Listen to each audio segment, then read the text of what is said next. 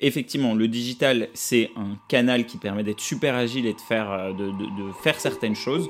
Pour nous, c'est le repérage, c'est aller, récupérer des jeunes, c'est euh, même aussi dans l'accompagnement, euh, créer des plateformes qui nous permettent d'être super agiles dans l'accompagnement et dans le suivi des jeunes. Par contre, sur le fond, euh, les jeunes ont envie de parler à des gens et en réalité aujourd'hui, je pense qu'il n'y a personne mieux que de l'humain pour comprendre et accompagner quelqu'un. Salut et bienvenue à Passe le Cap, le podcast qui donne la parole aux dirigeantes et dirigeants d'assaut qui connaissent ou ont connu une forte croissance. Ensemble, on va revenir sur les moments clés qui ont permis à l'association de déployer son impact et augmenter fortement son nombre de bénéficiaires. Je suis Guillaume, cofondateur du Fantastic Bazar et hôte de Passe le Cap. Aujourd'hui, je reçois Grégoire, dirigeant du projet Le Déclic au sein de l'association We Take Care. Le Déclic accompagne les jeunes en situation d'exclusion dans leur recherche d'emploi et plus largement vers les acteurs qui peuvent leur permettre de passer à l'étape d'après selon leurs besoins du moment. Le déclic a connu plusieurs phases de développement pour être aujourd'hui en phase d'essaimage régional. Ils sont en train de doubler le nombre de jeunes accompagnés de 2000 en 2022 à 4000 en 2023. On revient ensemble sur la genèse du projet, sur l'utilisation de méthodes test and learn pour arriver à la mise en place d'un outil vraiment impactant et efficient pour les jeunes qui les sollicitent. Ils nous partagent également comment les financements Un jeune à mentor et Maraude numérique les ont aidés à passer à l'échelle pour être en phase de pérennisation et d'essaimage au niveau régional. Salut Grégoire. Salut Guillaume. Tu vas bien? Très bien et toi? Euh, Merci de venir euh, dans Passe le Cap. Euh, tu es en charge du projet Déclic, c'est ça Au sein de l'association We Take Care. Exactement. Le but, ça va être de revenir, on fait une petite sortie de route sur parler de l'assaut en tant que tel. Là, on va parler d'un projet. C'est quelque chose qu'on a fait pour le programme Réaction de Make Sense et je trouve que ça a du sens parce que c'est des projets qui sont assez autoportants et qui, qui ont une vie, comment dire, entrepreneuriale qui est propre. Le but, ça va être de nous resituer euh, ce que c'est que We Take Care et la place du projet euh, dans We Take Care, sa genèse, comment ça, ça s'est développé, et après de faire du full euh, déclic, et notamment ses évolutions, parce que quand on préparait l'entretien, je trouvais ça super intéressant, il y a eu plusieurs phases qu'aujourd'hui on arrive bien à identifier qui ont, eu un sens pour arriver où vous en êtes aujourd'hui, avec du coup une typologie de bénéficiaires qui est super importante, une manière de rendre le service aussi à travers les outils digitaux et les plateformes de réseaux sociaux, etc. Et donc ça va être ça, à mon avis, euh, le fil rouge. Donc, maintenant que j'ai fait une longue présentation, euh, est-ce que tu peux te présenter toi, présenter euh, puis après arriver sur des clics et essayer de poser un peu les jalons du projet? Ouais, alors donc bah, je m'appelle Grégoire, ça fait trois ans maintenant que je travaille au sein de l'association We Take Care. moi, peut-être juste, j'ai un background qui était de, la base pas du tout dans l'associatif. J'ai un parcours assez classique, école de commerce euh, marketing dans un grand groupe, après un peu de marketing digital. Et donc, du coup, ça fait trois ans en réalité que je suis arrivé dans ce projet, euh, donc le, le déclic au sein de l'association We qui utilise vraiment le digital et euh, la, construction de solutions digitales sur des problématiques sociales. Donc en fait, j'amène euh, et le, lien a été un peu le fait d'utiliser des savoir-faire marketing et, et, digitaux qui sont du coup mis à contribution sur des, sur des projets euh, sociaux. et donc on travaille au sein de l'association We qui est une association qui a été créée en 2007, enfin qui a incorporé en 2015, mais qui a vraiment commencé ses, activités en 2016, euh, qui est basé justement sur le, constat du besoin d'équiper le monde social aussi de, projets digitaux et de, ressources digitales qui permettent d'être bah, agile dans l'accompagnement des, personnes. Euh, c'est une association qui est liée en fait de qui est née de l'observation de son fondateur qui s'appelle Jean Dédier, qui a euh, beaucoup, beaucoup, euh, qui a été très actif au sein du groupement Emmaüs. Euh, il a fondé Emmaüs Défi, il a fondé après Emmaüs Connect, qui avait en premier lieu comme, objectif de, de, donner à des publics fragiles des outils, donner accès à du, matériel informatique et faire de, l'inclusion numérique, c'est-à-dire des, cours de formation de publics fragiles au, numérique. Et c'est en, en, montant ce projet qu'il s'est aperçu qu'il y avait un besoin aussi d'être encore un cran en amont sur la conception en fait de solutions digitales qui sont sur des, sur des projets sociaux. Euh, l'association a, a, créé plusieurs projets. Un premier projet qui s'appelle Click and Job, dont on reparlera, qui était pour équiper les missions locales euh, avec des ressources digitales pour aider les jeunes les plus fragiles à, euh, à se mettre facilement à niveau sur comment est-ce que je peux utiliser le numérique pour chercher un job un autre projet qui est venu après qui s'appelait Les Bons Clics, qui, était un, qui est aujourd'hui une des plateformes leaders sur l'inclusion numérique. Donc c'est un ensemble de ressources en ligne qui vont permettre à toutes les personnes en France qui se retrouvent aujourd'hui à devoir former des publics au numérique à bénéficier en fait de ressources pédagogiques très simples à utiliser, très plug and play euh, pour euh, une bibliothécaire euh, au fin fond d'un village qui se retrouve à devoir faire de l'inclusion numérique pour les, pour les gens dans son village. Elle a immédiatement du coup des, ressources très simples à utiliser. Et plus récemment, du coup, le projet Le Déclic, qui est né du projet Click and Jump, on en parlera probablement après, où là, on est un projet qui est très spécifique. Nous, on fait de l'insertion jeunesse. Notre objectif, c'est d'utiliser les réseaux sociaux et les messageries sur lesquelles les jeunes sont tous les jours pour les aider, notamment les, plus décrocheurs ou ceux qui ont besoin d'aide pour leur recherche de job, euh, ben, en fait, de se faire aider facilement depuis leur téléphone et depuis les réseaux sociaux pour entrer en contact avec des médiateurs qui peuvent les aider, être accrochés à des structures, avoir des conseils sur comment on fait un CV. Ok, super intéressant. Donc en fait, finalement, le projet, le déclic, qui du coup qui a eu un passé avant d'être ce qu'il est aujourd'hui, et dans l'ADN euh, pur de We Take Care, c'est pas un truc ad hoc qui a été construit. Euh, ça rentre dans l'objectif de l'association générale de porter et de monter des projets comme cela. Et autour du numérique. Et, c'est même, euh, c'est même plus que ça, je dirais, c'est que le déclic est né vraiment de l'opération de Click and Job. En fait, c'était vraiment Click and Job. Ils, moi, j'étais pas là à l'époque, hein, j'étais pas mmh. sur le projet. Ils géraient Click and Job. Click and Job, c'était vraiment pour le, typiquement dans une mission locale vous aviez un jeune qui, dans le cadre de son accompagnement à la, mission locale, alors peut-être pour des auditeurs qui ne sauraient pas ce que c'est que la mission locale, la mission locale, c'est un genre de pôle emploi qui est spécialisé sur les jeunes, euh, qui est beaucoup plus ouvert que pôle emploi où il faut s'inscrire, avoir un conseiller. Là, la mission locale, c'est une structure vers laquelle tous les jeunes euh, peuvent aller pour se faire aider sur leur recherche de job, mais aussi l'ensemble des problèmes qu'ils peuvent rencontrer, santé, logement, euh, mobilité dans les régions où il y a des problèmes de, pour, où il y a besoin d'aide pour avoir son permis, ce genre de choses. Et donc dans ces structures-là, ils utilisaient Click and Job. Donc là, on est en 2016, le, le projet fonctionne bien et en fait, les équipes s'apercevaient qu'il euh, y avait des jeunes, donc on est en 2016, donc c'est Facebook, que les jeunes euh, qui utilisaient Click and Job à la mission locale envoyaient des messages sur la page Facebook de Click and Job en disant bah voilà j'ai fait mon CV en fait là ma conseillère est pas dispo. Est-ce que vous pouvez me dire si le CV que j'ai fait il est bien? Et en fait c'est à ce moment-là que l'équipe s'est dit ah ouais il y a un truc en fait aujourd'hui les jeunes ils s'attendent en fait à pouvoir se faire aider sur leur recherche de job euh, en utilisant les réseaux sociaux qu'ils utilisent tous les jours pour euh, bah, regarder des influenceurs, contacter des marques, draguer sur les applis. Euh, et, donc en fait, c'est le projet est vraiment né de cette observation. C'est pas un projet qui a été monté, qui a été réfléchi. On est vraiment sur la construction d'une observation dont les équipes se disaient il faut, il faut faire quelque chose. Qui est assez contre-intuitif, en plus, encore plus en 2016-2017, où euh, euh, je pense c'est une époque où c'était impensable, même il y avait très peu de marques, à mon avis, même qui interagissaient depuis Messenger avec leur public, etc. Quoi. Je pense que c'était quelque chose qui était quand même assez encore très peu ancré. Et ça rejoint une dynamique de conception de projet, de conception de solution. Donc c'est en gros du design thinking, on est centré utilisateur, c'est plutôt de dire j'ai envie de proposer ça comme service et donc je vais construire une solution. C'est de regarder comment les gens en fait euh, interagissent avec toi et plutôt que de les forcer à un autre système, en fait te dire ok bah en fait faut qu'on se mette là. Bien sûr. Il faut qu'on crée le moins de contraintes et de freins possibles euh, sur cet enjeu quoi. Ah oui complètement et je pense que après c'est c'est toujours ça c'est assez facile à dire parce qu'en fait c'est je pense que les meilleures idées naissent comme ça. Après la difficulté c'est d'avoir la chance de d'arriver à avoir ce genre d'observation euh, mais effectivement, je pense qu'après, le, sujet, c'est quand on a ces observations, et c'est aussi quelque chose, je pense, dont on parlera après, c'est de, ben, passer vite à des phases de test, test 1, test 2, test 3, qui à chaque fois montent un peu en, puissance pour être, être capable bah de je dirais, de, voir ce qu'il y a derrière ce signal faible, pardon, et d'être capable de, passer de l'observation à un projet. Mais effectivement, je pense que c'est, c'est presque c'est quelque chose qui, qui, est assez facile quand on a la chance, je pense, d'avoir un, d'avoir une intuition comme ça et il faut bâtir dessus. C'est souvent plus facile, je pense, que de la réflexion très théorique de est-ce qu'il n'y aurait pas besoin de ci, est-ce qu'il n'y aurait pas besoin de ça, et peut-être parfois, il y a des fois ça marche, il y a des fois aussi on se perd un peu dans des trucs où il n'y a pas de réel besoin. Quoi. Là, on savait qu'il y avait le besoin tout de suite. C'est ça, dans un déroulé de projet, c'est-à-dire qu'en gros, il n'y a jamais rien qui est simple. Mais du coup, quand tu pars d'une observation utilisateur euh, et d'un usage même, ça va plus loin. C'est-à-dire qu'ils ont contourné la manière de fonctionner en ayant cet usage qui était beaucoup plus naturel pour eux bah, ça ne veut pas dire que ton projet va marcher. Il y a encore plein de paramètres, on en parlera sûrement, euh, qui sont de l'opérationnel, de prendre des bonnes décisions, euh, le business model, comment est-ce que tu génères en fait euh, des revenus ou comment est-ce que tu finances la solution, etc. Mais sur cette partie-là, de à quoi elle sert, est-ce qu'elle est utilisée ta solution, etc. Tu es déjà en train d'optimiser tes chances que ça fonctionne. Le, pour revenir là-dessus, du coup, à ce moment-là, du coup, l'émission locale, c'est un service public pour les jeunes. Les jeunes viennent, ils ont un système. Est-ce que le, quand il y a cette observation-là, il y a tout de suite un programme qui est, qui est mis en parallèle ou il y a, il y a le, le, programme qui était en place?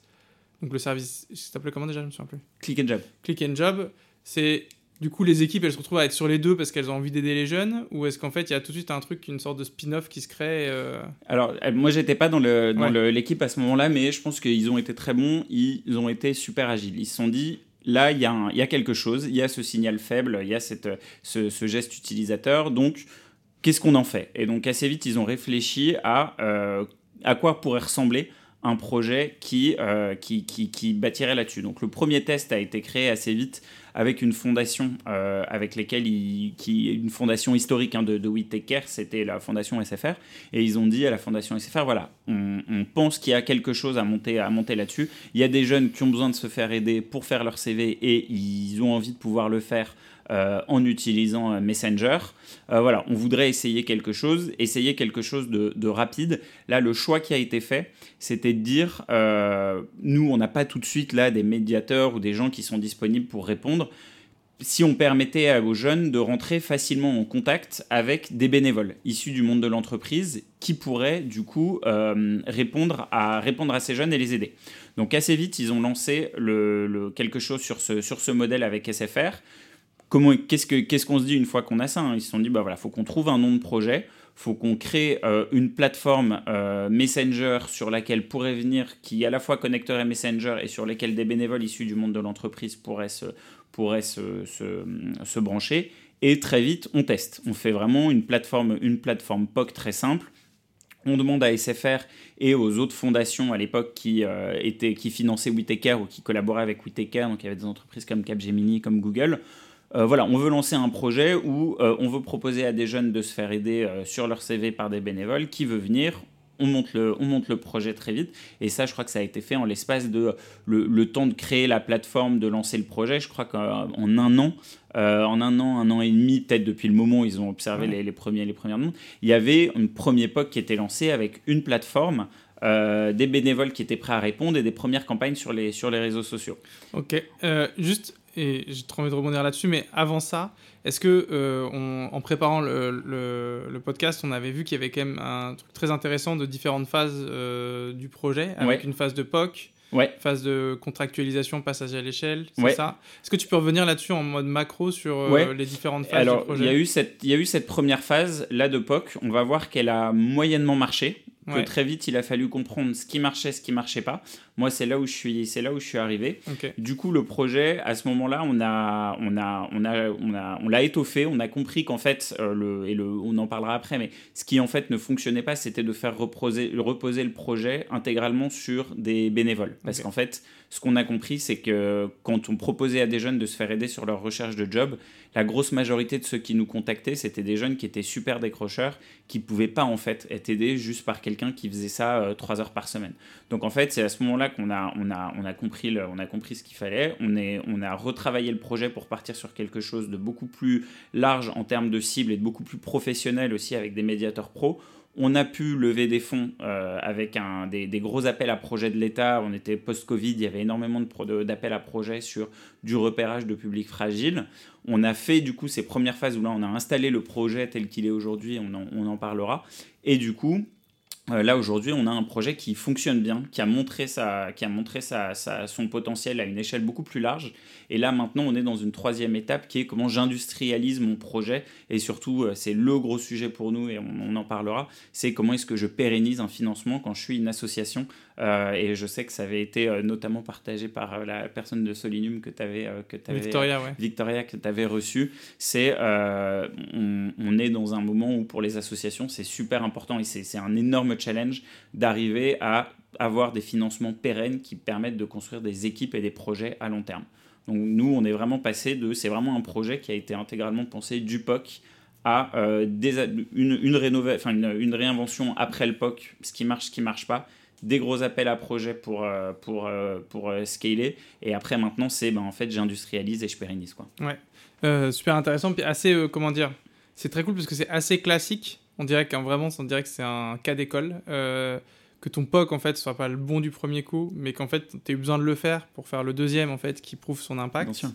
Que euh, bah après tu as profité d'un appel d'air à un moment donné, on a c'est la part de chance quand on monte des projets, euh, tant mieux, vous auriez trouvé des solutions euh, parallèles sinon et qu'effectivement là maintenant il y a cette question du passage à l'échelle qui est ultra importante et qui crée un nouveau défi quoi.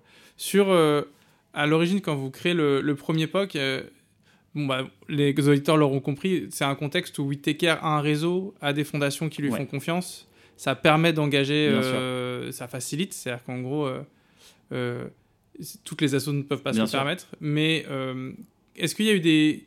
Sur quoi vous avez réussi à convaincre sur le POC? C'est-à-dire qu'en gros, il y avait cette confiance que toutes les assos qui sont bien installées, elles ont des financeurs qui leur font confiance et avec qui elles peuvent construire des choses nouvelles sans avoir à prouver avant d'avoir euh, créé le résultat, qu'elles vont créer le résultat, enfin qu'elles ont créé le résultat. C'est un peu ce qu'on demande quand on est une petite asso, c'est bah, quelles sont vos preuves? Oui, mais en fait, il faut que quelqu'un me donne des sous pour que je puisse faire mes preuves, etc.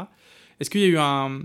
Est-ce que toi, tu n'étais pas là, du coup, ce que tu disais, mais est-ce que tu as un retour d'expérience là-dessus? Ou alors est-ce qu'à d'autres moments, tu as vu qu'il y avait des tu as besoin de partenaires de confiance pour créer des, des choses nouvelles, toi C'est ça ton Ouais, alors bah, en fait, je pense que si on est euh, très honnête, hein, je pense que tu l'as dit, euh, We Take Care, c'est une association qui partait avec euh, un fondateur qui avait déjà des succès dans d'autres projets, qui du coup a pu monter ce projet, qui a eu des succès. Donc après, effectivement, quand on est sur on, a, euh, on voudrait tester quelque chose et on a un, un, un, bac, euh, un, track de, de, de, succès. Évidemment, c'est un historique de succès, c'est beaucoup plus facile d'embarquer. Maintenant, nous, je pense que euh, si j'avais dû lancer le projet sans, sans POC, c'était aussi tout à fait possible aujourd'hui. Il, il, fallait un petit peu d'argent. Mais en fait, par exemple, aujourd'hui, nous, une des plateformes qu'on est venu rajouter derrière, c'est WhatsApp.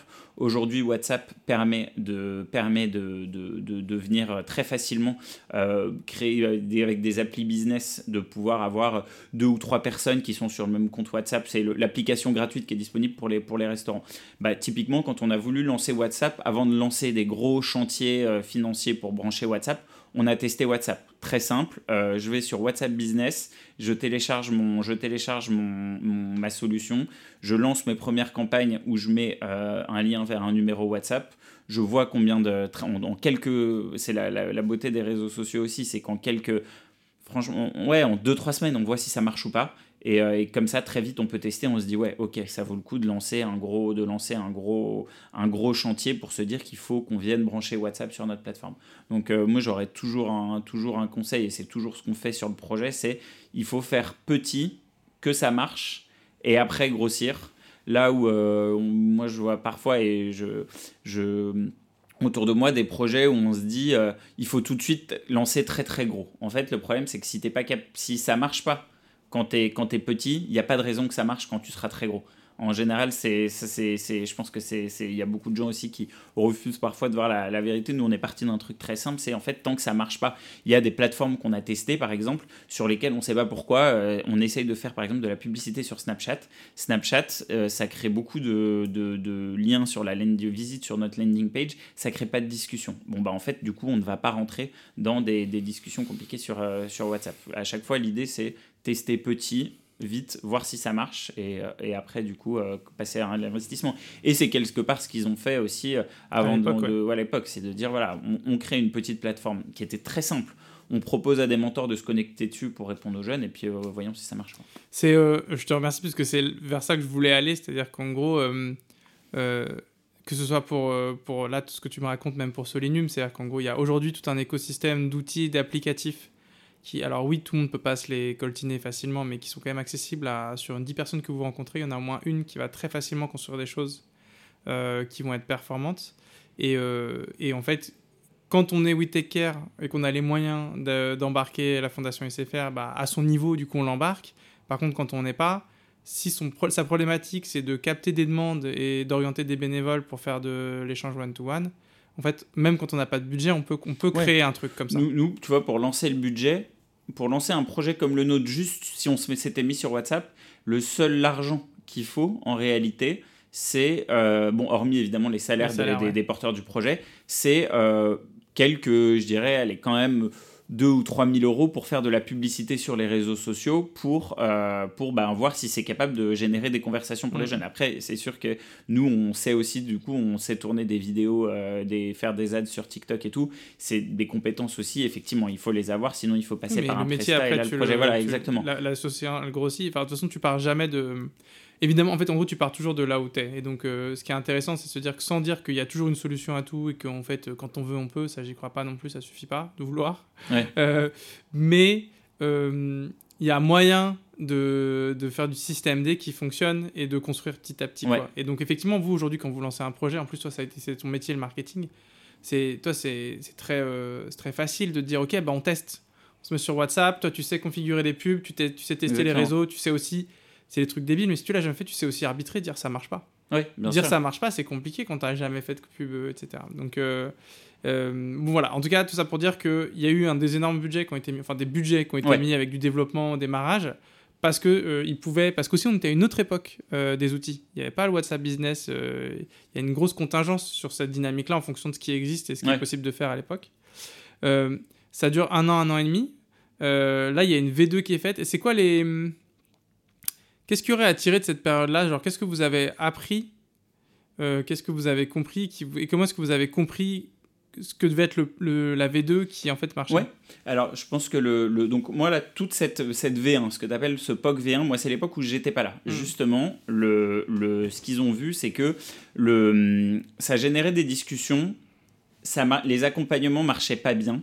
Euh, ils savaient pas très bien comment ils savaient pas très bien quoi faire du projet. Ils voyaient que bon, quand on faisait de la com, on arrivait à faire venir des jeunes, mais après la plateforme ça vivait pas, il y avait pas de les c'était euh, ils se sont dit bon, il y, avait ce projet, on a même on a engagé un peu de budget auprès des CFR pour dire qu'il fallait qu'on lance ça. Euh, on ne sait pas très bien quoi en faire. Moi, c'est à ce moment-là qu'ils m'ont embauché en me disant, euh, voilà, on a un projet sur lequel on avait une intuition qui était quand même assez forte. C'était que, euh, en fait, des, les jeunes qui galèrent, on peut arriver à... Enfin, en fait, c'est super bien si on leur propose de, se faire aider via les réseaux. Maintenant, on a tenté quelque chose, on a essayé un truc, on ne sait pas quoi faire de ces premiers résultats qu'on a, ça marche pas, ça marche pas très bien. voilà, on cherche quelqu'un pour voir s'il y a quelque chose à faire de ce projet. Et donc c'est là où moi du coup j'arrive. Donc moi, très concrètement, euh, bon après, je, je la, jeunesse fragile et tout, j'y connaissais pas grand-chose. Autant il y a d'autres problématiques sociales que je connaissais dans ma vie personnelle, autant le, la, jeunesse fragile, c'était pas du tout quelque chose que, quelque chose que je connaissais. Euh, bon, je me renseigne un peu et puis surtout ce que je fais, c'est bon bah ok, je vais me palucher les, euh, les peut-être 1000 ou 2000 conversations qui avaient été commencées sur la plateforme, bah en fait vraiment pour voir, pour voir ce qui marche et ce qui marche pas. Et euh, en même temps, moi j'avais été sur les réseaux sociaux, j'avais été sur des groupes Facebook où j'avais cherché à parler à des jeunes qui avaient été accompagnés par des structures type mission locale pour voir si ça avait marché. J'ai fait des calls avec des jeunes qui m'ont expliqué, bah voilà, moi quand j'étais passé à la mission locale, c'était passé comme si... Euh, euh, quand j'avais galéré pour chercher mon job, ça se passait comme ça. Enfin voilà, donc des, des, petits insights un peu pour me favoriser avec le milieu. Et surtout, rentrer vraiment profondément dans le, dans le projet, en regardant les conversations et dire, OK, pourquoi ça n'a pas marché? Et en fait, ce que je voyais qui marchait pas assez vite, mon diagnostic, c'est, bah en fait, évidemment, on demande à des jeunes de se faire aider par des gens qui euh, sont pas du tout des professionnels du social, qui savent faire un CV, une lettre de motif, mais qui vont pas savoir parler à des jeunes qui sont parfois beaucoup plus fragiles, qui sont en plus disponibles deux heures par semaine euh, quand en fait le jeune, quand il écrit le mardi à 11h pour dire j'ai besoin d'aide, et qu'en fait il y a un mentor qui se connecte sur la plateforme le samedi d'après pour lui dire hello, moi je suis dispo pour t'aider, en fait le jeune il est passé à autre chose. Donc je me suis dit, bon, il y a, un mismatch de, trucs. Mon premier truc, ça a été de dire, bon, bah, ok, déjà, on va mettre en place un système pour activer beaucoup plus facilement les, les mentors. On va mettre une notification mail, un truc tout con, hein, une notification mail pour que quand un jeune envoie un message, euh, il y a un mentor qui, y a un mentor qui, les mentors soient prévenus et qu'ils le, le prennent en charge. Là, déjà, on a amélioré le temps de réactivité, des, le temps de, réactivité de, prise en charge. On, avait, on a eu quelques, quelques premiers, euh, au moment de la réouverture du test, où ça se passait pas mal parce que on avait des jeunes qui arrivaient, le mentor qui le prenait, et en fait, ils arrivaient à l'aider le jeune. On avait des, c'était l'époque de Parcoursup, on avait des, des jeunes qui, ils avaient personne autour d'eux pour les aider à faire une lettre de motivation Parcoursup. Il y avait une gamine qui avait besoin de, de faire son, de faire son sa lettre Parcoursup, on lui a trouvé un mentor euh, qui l'a aidé, et voilà, là, ça fonctionnait bien. Par contre, on avait toujours ce problème de jeunes qui arrivaient avec des problématiques beaucoup plus larges que refaire un CV. Et là, les mentors n'y arrivaient pas. Et en fait, c'est là où bon, moi je commence à me dire, en fait, c'est bien les mentors et les bénévoles, mais en fait, ça, clairement, ça frappe à tout. Et un jour, je commence à dire du coup à ma, ma stagiaire, vraiment j'étais tout seul avec une stagiaire à l'époque. Hein. Juste là-dessus, j'ai une question d'ailleurs. Euh, c'était quoi les volumes à l'époque sur la plateforme? Le nombre de jeunes euh, À cette époque-là, tu vois, c'était, on était sur des journées où on avait peut-être, euh, quand on lançait les campagnes, parce que moi j'avais aussi relancé les campagnes pour faire retourner la machine, on avait, allez, je vais dire, 20 jeunes qui arrivaient par jour, tu vois. Donc c'était. Ça fait 600 par mois. Quoi. Ouais, c'est ça. C'était Et les bénévoles, y en combien? On en avait, on avait un batch d'une centaine de bénévoles, mais tu vois, pareil, le projet était un peu, avait pas été très actif depuis les derniers mois. Donc en fait, moi j'ai aussi du coup réactivé toute la base bénévole pour relancer le, le POG V1, on va dire, comme tu l'appelles.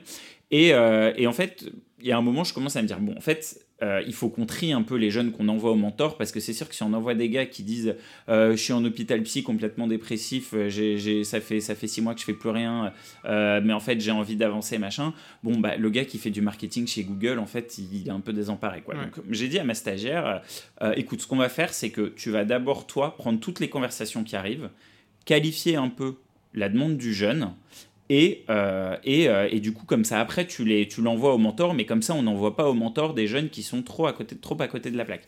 Vraiment, la deuxième jeune qui écrit, c'est Bonjour, je cherche un mari.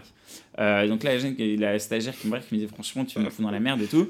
Et, euh, et elle, pas dit, Tinder à l'époque elle dit, bah, je fais quoi? Et je lui dis, bah, euh, non, bah, tu lui dis, écoute, désolé, typiquement, on, on, peut pas t'aider à, on peut pas t'aider à trouver un mari. Mais il faut savoir qu'avant, ça, c'était des conversations qui arrivaient sur la plateforme.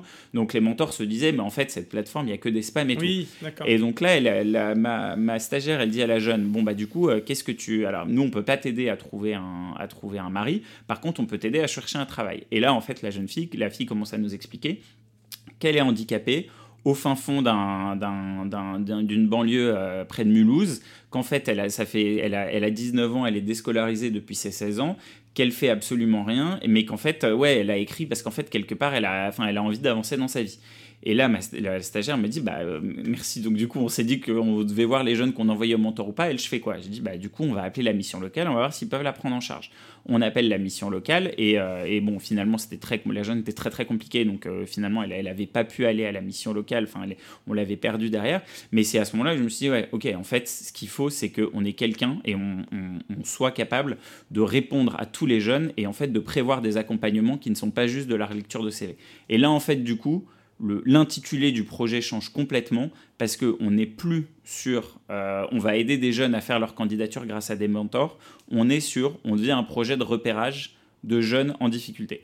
Et là, du coup, le, ça change tout euh, dans, le, dans le, les appels à projets auxquels tu peux postuler, la mission que ton, que ton projet va avoir un peu dans l'écosystème. Dans donc voilà, il y avait cette intuition-là de se dire, euh, en fait, c'est ça la nature du projet, et potentiellement le potentiel est beaucoup plus large, a une valeur sociale beaucoup plus forte.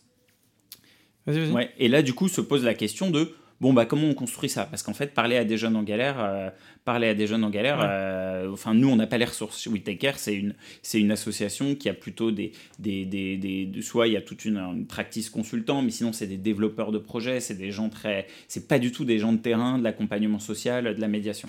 Donc, euh, C'est intéressant parce que, en gros, ce que j'entends, moi, c'est que. Hum, déjà, je trouve ça, ça marrant parce que vraiment, c'est. C'est encore une fois, c'est un cas d'école de conception, de design de projet, d'écoute de son. d'écoute de, ses bénéficiaires, de, des, utilisateurs, etc. Et euh, du coup, de changement en interne, de bah, en fait, euh, notre, notre, notre valeur ajoutée, elle n'est pas ici, elle est là, etc. Et euh, ce que je trouve intéressant aussi, c'est que on, dans ton récit, on va petit à petit vers, en fait, euh, là où en gros, c'est un peu une martingale dans le milieu associatif, tout le monde essaie, tout le monde, il y a plein de gens qui veulent financer des applis qui vont résoudre les problèmes sociaux par une sorte d'ubérisation des rapports humains, etc. Et il y a un peu de ça dans CV en deux heures, clé en main pour un public qui est, enfin, tu vois, cadre urbain, puisque Google, Capgemini, etc. Et je trouve ça intéressant de, finalement de euh, d'arriver sur bah en fait non euh, en fait euh, s'il y a des CCAS s'il y a des missions locales c'est qu'en fait il y a des c'est un métier et que c'est pas juste un problème de contact et de digitalisation du service qui pose problème et, et, donc ça déjà je trouve ça super intéressant et, est plutôt, comment dire, je dirais rassurant, mais en fait, on le sait tous, tu vois. Mais voilà. trop cool que, en fait, ça arrive vers ça. Mais, c'est pas évident parce que du coup. Pour les financeurs, j'imagine que tu peux pas. Tu leur... C'était là où je voulais en venir. C'est Qu'est-ce que ça change vis-à-vis de tes financeurs? Est-ce que, est que les financeurs ont toujours envie de financer du service public, en fait Alors, il y a, deux, y a, tu touches un peu deux sujets. Il y a un premier sujet sur effectivement cette, euh, cette notion d'uberisation et, euh, et nous, on le voit, il y a aussi beaucoup, beaucoup de, de, plateformes justement qui vendent aussi, même euh, au-delà du côté uberisation en deux heures, c'est même parfois, il n'y a même plus besoin d'humains. En fait, les gens pourront se s'auto-former, s'auto-aider sur des plateformes qui vont faire de la, de la, qui vont permettre aux gens de se, former, de, complètement de, voilà, de, déléguer à la machine. Et maintenant en plus l'énorme chimère de l'intelligence artificielle de les gens vont pouvoir se, vont pouvoir se, se, former et avancer tout seuls. Euh, nous, justement, le, ce que montre le projet, c'est qu'effectivement, le digital, c'est un canal qui permet d'être super agile et de faire, euh, de, de, faire certaines choses. Pour nous, c'est le repérage, c'est aller, aller récupérer des jeunes, c'est euh, même aussi dans l'accompagnement, créer des plateformes qui nous permettent d'être super agiles dans l'accompagnement et dans le suivi des jeunes. Par contre, sur le fond, euh, les jeunes ont envie de parler à des gens et en réalité aujourd'hui, je pense qu'il n'y a personne mieux que de l'humain qui sait faire pour comprendre et accompagner quelqu'un. Mais par exemple, dans les premiers appels à projets qu'on a, a gagnés, euh, il y en a eu un notamment qui avait été lancé par l'État qui voulait financer des, justement des projets qui allaient faire des... Ça s'appelait maraude numérique, c'était comment on peut utiliser le digital pour aller récupérer des jeunes décrocheurs. Et ce, nous ce que nous a expliqué le ministère, c'est qu'à l'époque, ils étaient très. Euh, eux, ils cherchaient vraiment justement des solutions qui allaient permettre de, de euh, faire énormément de volume grâce à du numérique. Et en fait, il y a eu un jury jeune euh, au moment de l'appel à projet. Et en fait, on est le projet qui a le mieux scoré par rapport au jury jeune, alors qu'on était peut-être celui qui était le moins waouh d'un point de vue tech. Euh, mais même d'un point de vue tech, on était le moins. Nous, on disait, bah en fait, on va mettre des médiateurs sociaux sur WhatsApp qui vont, des, médiateurs euh, qui vont répondre sur WhatsApp et Messenger à des jeunes. Et euh, bon, déjà, le fait d'utiliser WhatsApp et Messenger, c'est intéressant parce que tu n'es pas sur un chat où en fait, quand le jeune a fermé la fenêtre, tu l'as plus. Nous, on va le, on va le relancer. Moi, j'ai un jeune là qui doit ce soir, à, cet après-midi à Albi voir une EduxP. Je lui ai écrit hier. Je sais que je vais lui réécrire cet après. Je l'ai écrit hier pour être sûr qu'il allait bien aller à son rendez-vous. Je vais lui réécrire tout à l'heure s'il n'était pas si j'étais pas dans ses contacts dans son téléphone sur WhatsApp je l'aurais pas eu. Mais il y a déjà effectivement remettre se rendre compte qu'en fait c'est l'humain qui fait le qui fait le travail. Et après il y a toute une deuxième partie. Une fois que tu as réussi à convaincre sur l'humain c'est effectivement qui sont les bons partenaires pour financer ce qu'on fait. Et là effectivement nous on a un peu un sujet de euh, on, est financé aujourd'hui par des fondations privées. Euh, on a SFR qui nous finance on a Manpower qui nous finance on a Capgemini aussi SFR et SFR et Manpower qui sont arrivés très très tôt dans le dans le, le Manpower c'est eux qui nous ont permis de financer la vague V2 du, du, POC et après on a euh, on a aussi la caisse d'épargne qui nous a financé on a on a des on a des financeurs comme ça. Normalement je n'oublie personne. Et on a là le Crédit Agricole qui vient aussi de nous financer pour pour l'année prochaine mais après, c'est vrai que nous, comme on raccroche aussi des jeunes vers le service public de l'emploi, on est perçu aussi comme un projet qui euh, fait un peu du parapublic. Euh, nous, 60% de notre 70% de nos financements, c'est des appels à projets d'État. Euh, et donc, effectivement, on est toujours un peu à montrer, effectivement, sur un channel de ce qu'on fait, ça a une vraie valeur d'accompagnement. et en même temps, on est un peu parapublic, donc il faut arriver à, justement à trouver un peu un équilibre pour expliquer que ce qu'on fait, ça a, de la, ça a une vraie valeur et que euh, et qu'on ne fait pas juste de la modernisation de services publics. Euh. Du coup, pour, si on va plus loin là-dessus, puisque là on en, on en parle, c'est est-ce que tu as deux discours? As, En fait, en gros, et moi ça me choquerait pas hein, que tu me dises. Euh, bah en fait les fondations privées si on commence à leur montrer ce que j'ai en tête. Si on commence à leur montrer qu'en fait on prend des médiateurs des EduxP qui en fait la veille ils étaient payés par l'État et en fait maintenant ils travaillent pour nous mais du coup bah pour un j'imagine pour une, pour une fondation c'est un peu en mode genre bah, du coup, on paye des fonctionnaires. Ouais. Euh, est-ce que tu as deux Est-ce que tu vois, c'est intéressant pour les, Alors, on n'a pas deux qui nous ouais, écoutent, mais ouais. tu vois, est-ce qu'il y a deux discours ou est-ce que toi, tu as découvert qu'il faut vraiment avoir deux, deux manières de raconter l'impact différent C'est plutôt deux manières de raconter l'impact différent. Nous, typiquement, tu vois, sur les jeunes qu'on accompagne, on a des parcours d'accompagnement qui sont différents. Il y a des jeunes qu'on accompagne vraiment de A à Z, qu'on renvoie pas vers le SPE, par, le, par la mission locale. Par, on renvoie pas à la mission locale, par exemple. c'est des jeunes soit qui sont en études, donc on peut pas envoyer à la mission locale, donc il faut aider sur leur recherche d'alternance, ou même qui seraient pas pertinent d'envoyer à la mission locale. Nous, il y a toute une partie des jeunes qu'on accompagne qui sont pas forcément des décrocheurs. Euh, c'est, tu as des gens en licence qui cherchent euh, un patron pour leur alternance. Bon, ben, en fait, si tu viens d'une famille où personne peut t'aider à chercher ton alternance, en fait, c'est compliqué. Donc là, nous, bah, on rend cette aide super facile. Et là, du coup, je dirais, on est sur des accompagnements qui sont un peu plus égalité des chances que les, les, les fondations sont prêtes sont, sont plus plus facile ouais voilà sont, vont, vont, vont, plus facilement euh, acheter ils vont plus facilement nous, nous financer sur ces types d'accompagnement là et on a des accompagnements raccrochage vers la mission locale qui est un acteur avec nous euh, on travaille très bien euh, où là pour le coup effectivement c'est le SPE qui est, qui est, qui est et du coup l'État qui est, qui est plus enclin à payer. Mais de plus en plus, on a l'État aussi qui nous dit, mais moi, des jeunes que vous aidez à trouver du travail aussi, ça, me plaît aussi. Quoi. Donc en fait, c'est, c'est, c'est, le discours est pas différent parce qu'on présente les mêmes chiffres, le même impact à chaque fois. C'est plus qu'ils nous financent effectivement sur des, sur, des, sur des actions et sur des, je dirais, des accompagnements différents. Quoi. Ok. Euh, J'avais voulu te demander, aujourd'hui, c'est quoi les volumes que vous avez? Aujourd'hui, donc l'année dernière, en 2022, on a accompagné 2000 jeunes. Donc euh, quand je dis qu'on en a accompagné, c'est qu'on en a un peu moins de 4000 qui nous ont écrit et on en a 2000 euh, avec lesquels on a eu une action d'accompagnement euh, significative, quoi, pas juste bonjour euh, et, et, après la discussion est perdue. Et cette année, on vise d'en faire 4000. Donc, donc vraiment, l'idée de doubler, ouais, exactement, de, doubler, de doubler le nombre de jeunes. Trop bien. Le... Tu me feras penser si j'oublie, mais ce sera super intéressant d'avoir euh, ton retour d'expérience en plus en tant qu'expert sur l'acquisition, euh, sur le, la part en fait prescripteur euh, par de la communication du réseau, et la part acquisition et comment ça trouve sa place chez vous. avant qu'on aille là-dessus sur le métier, etc.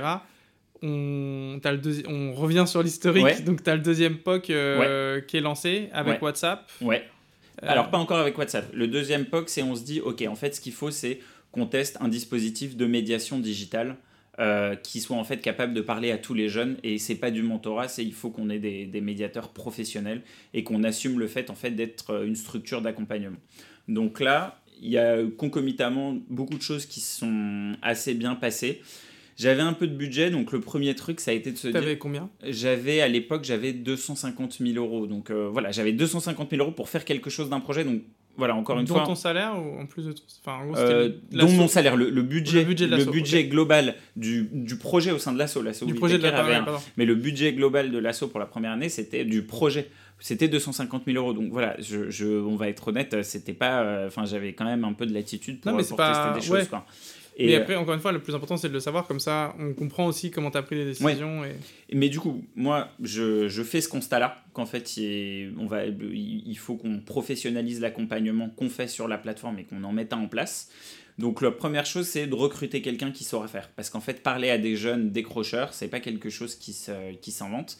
Donc là, je, je, me dis, il faut que je crée un poste. En fait, cette première tâche que j'avais fait faire à la stagiaire, il faut que je, il faut que je, je, je trouve quelqu'un qui saura le faire et qui saura bien accompagner les jeunes. C'est un métier vraiment, et ça, je pense que c'est l'énorme, euh, l'énorme, euh, justement un peu ce qu'on disait sur non, on va pas uberiser l'accompagnement des jeunes, c'est un métier. Euh, savoir écouter des gens, savoir faire parler des gens, savoir motiver des gens.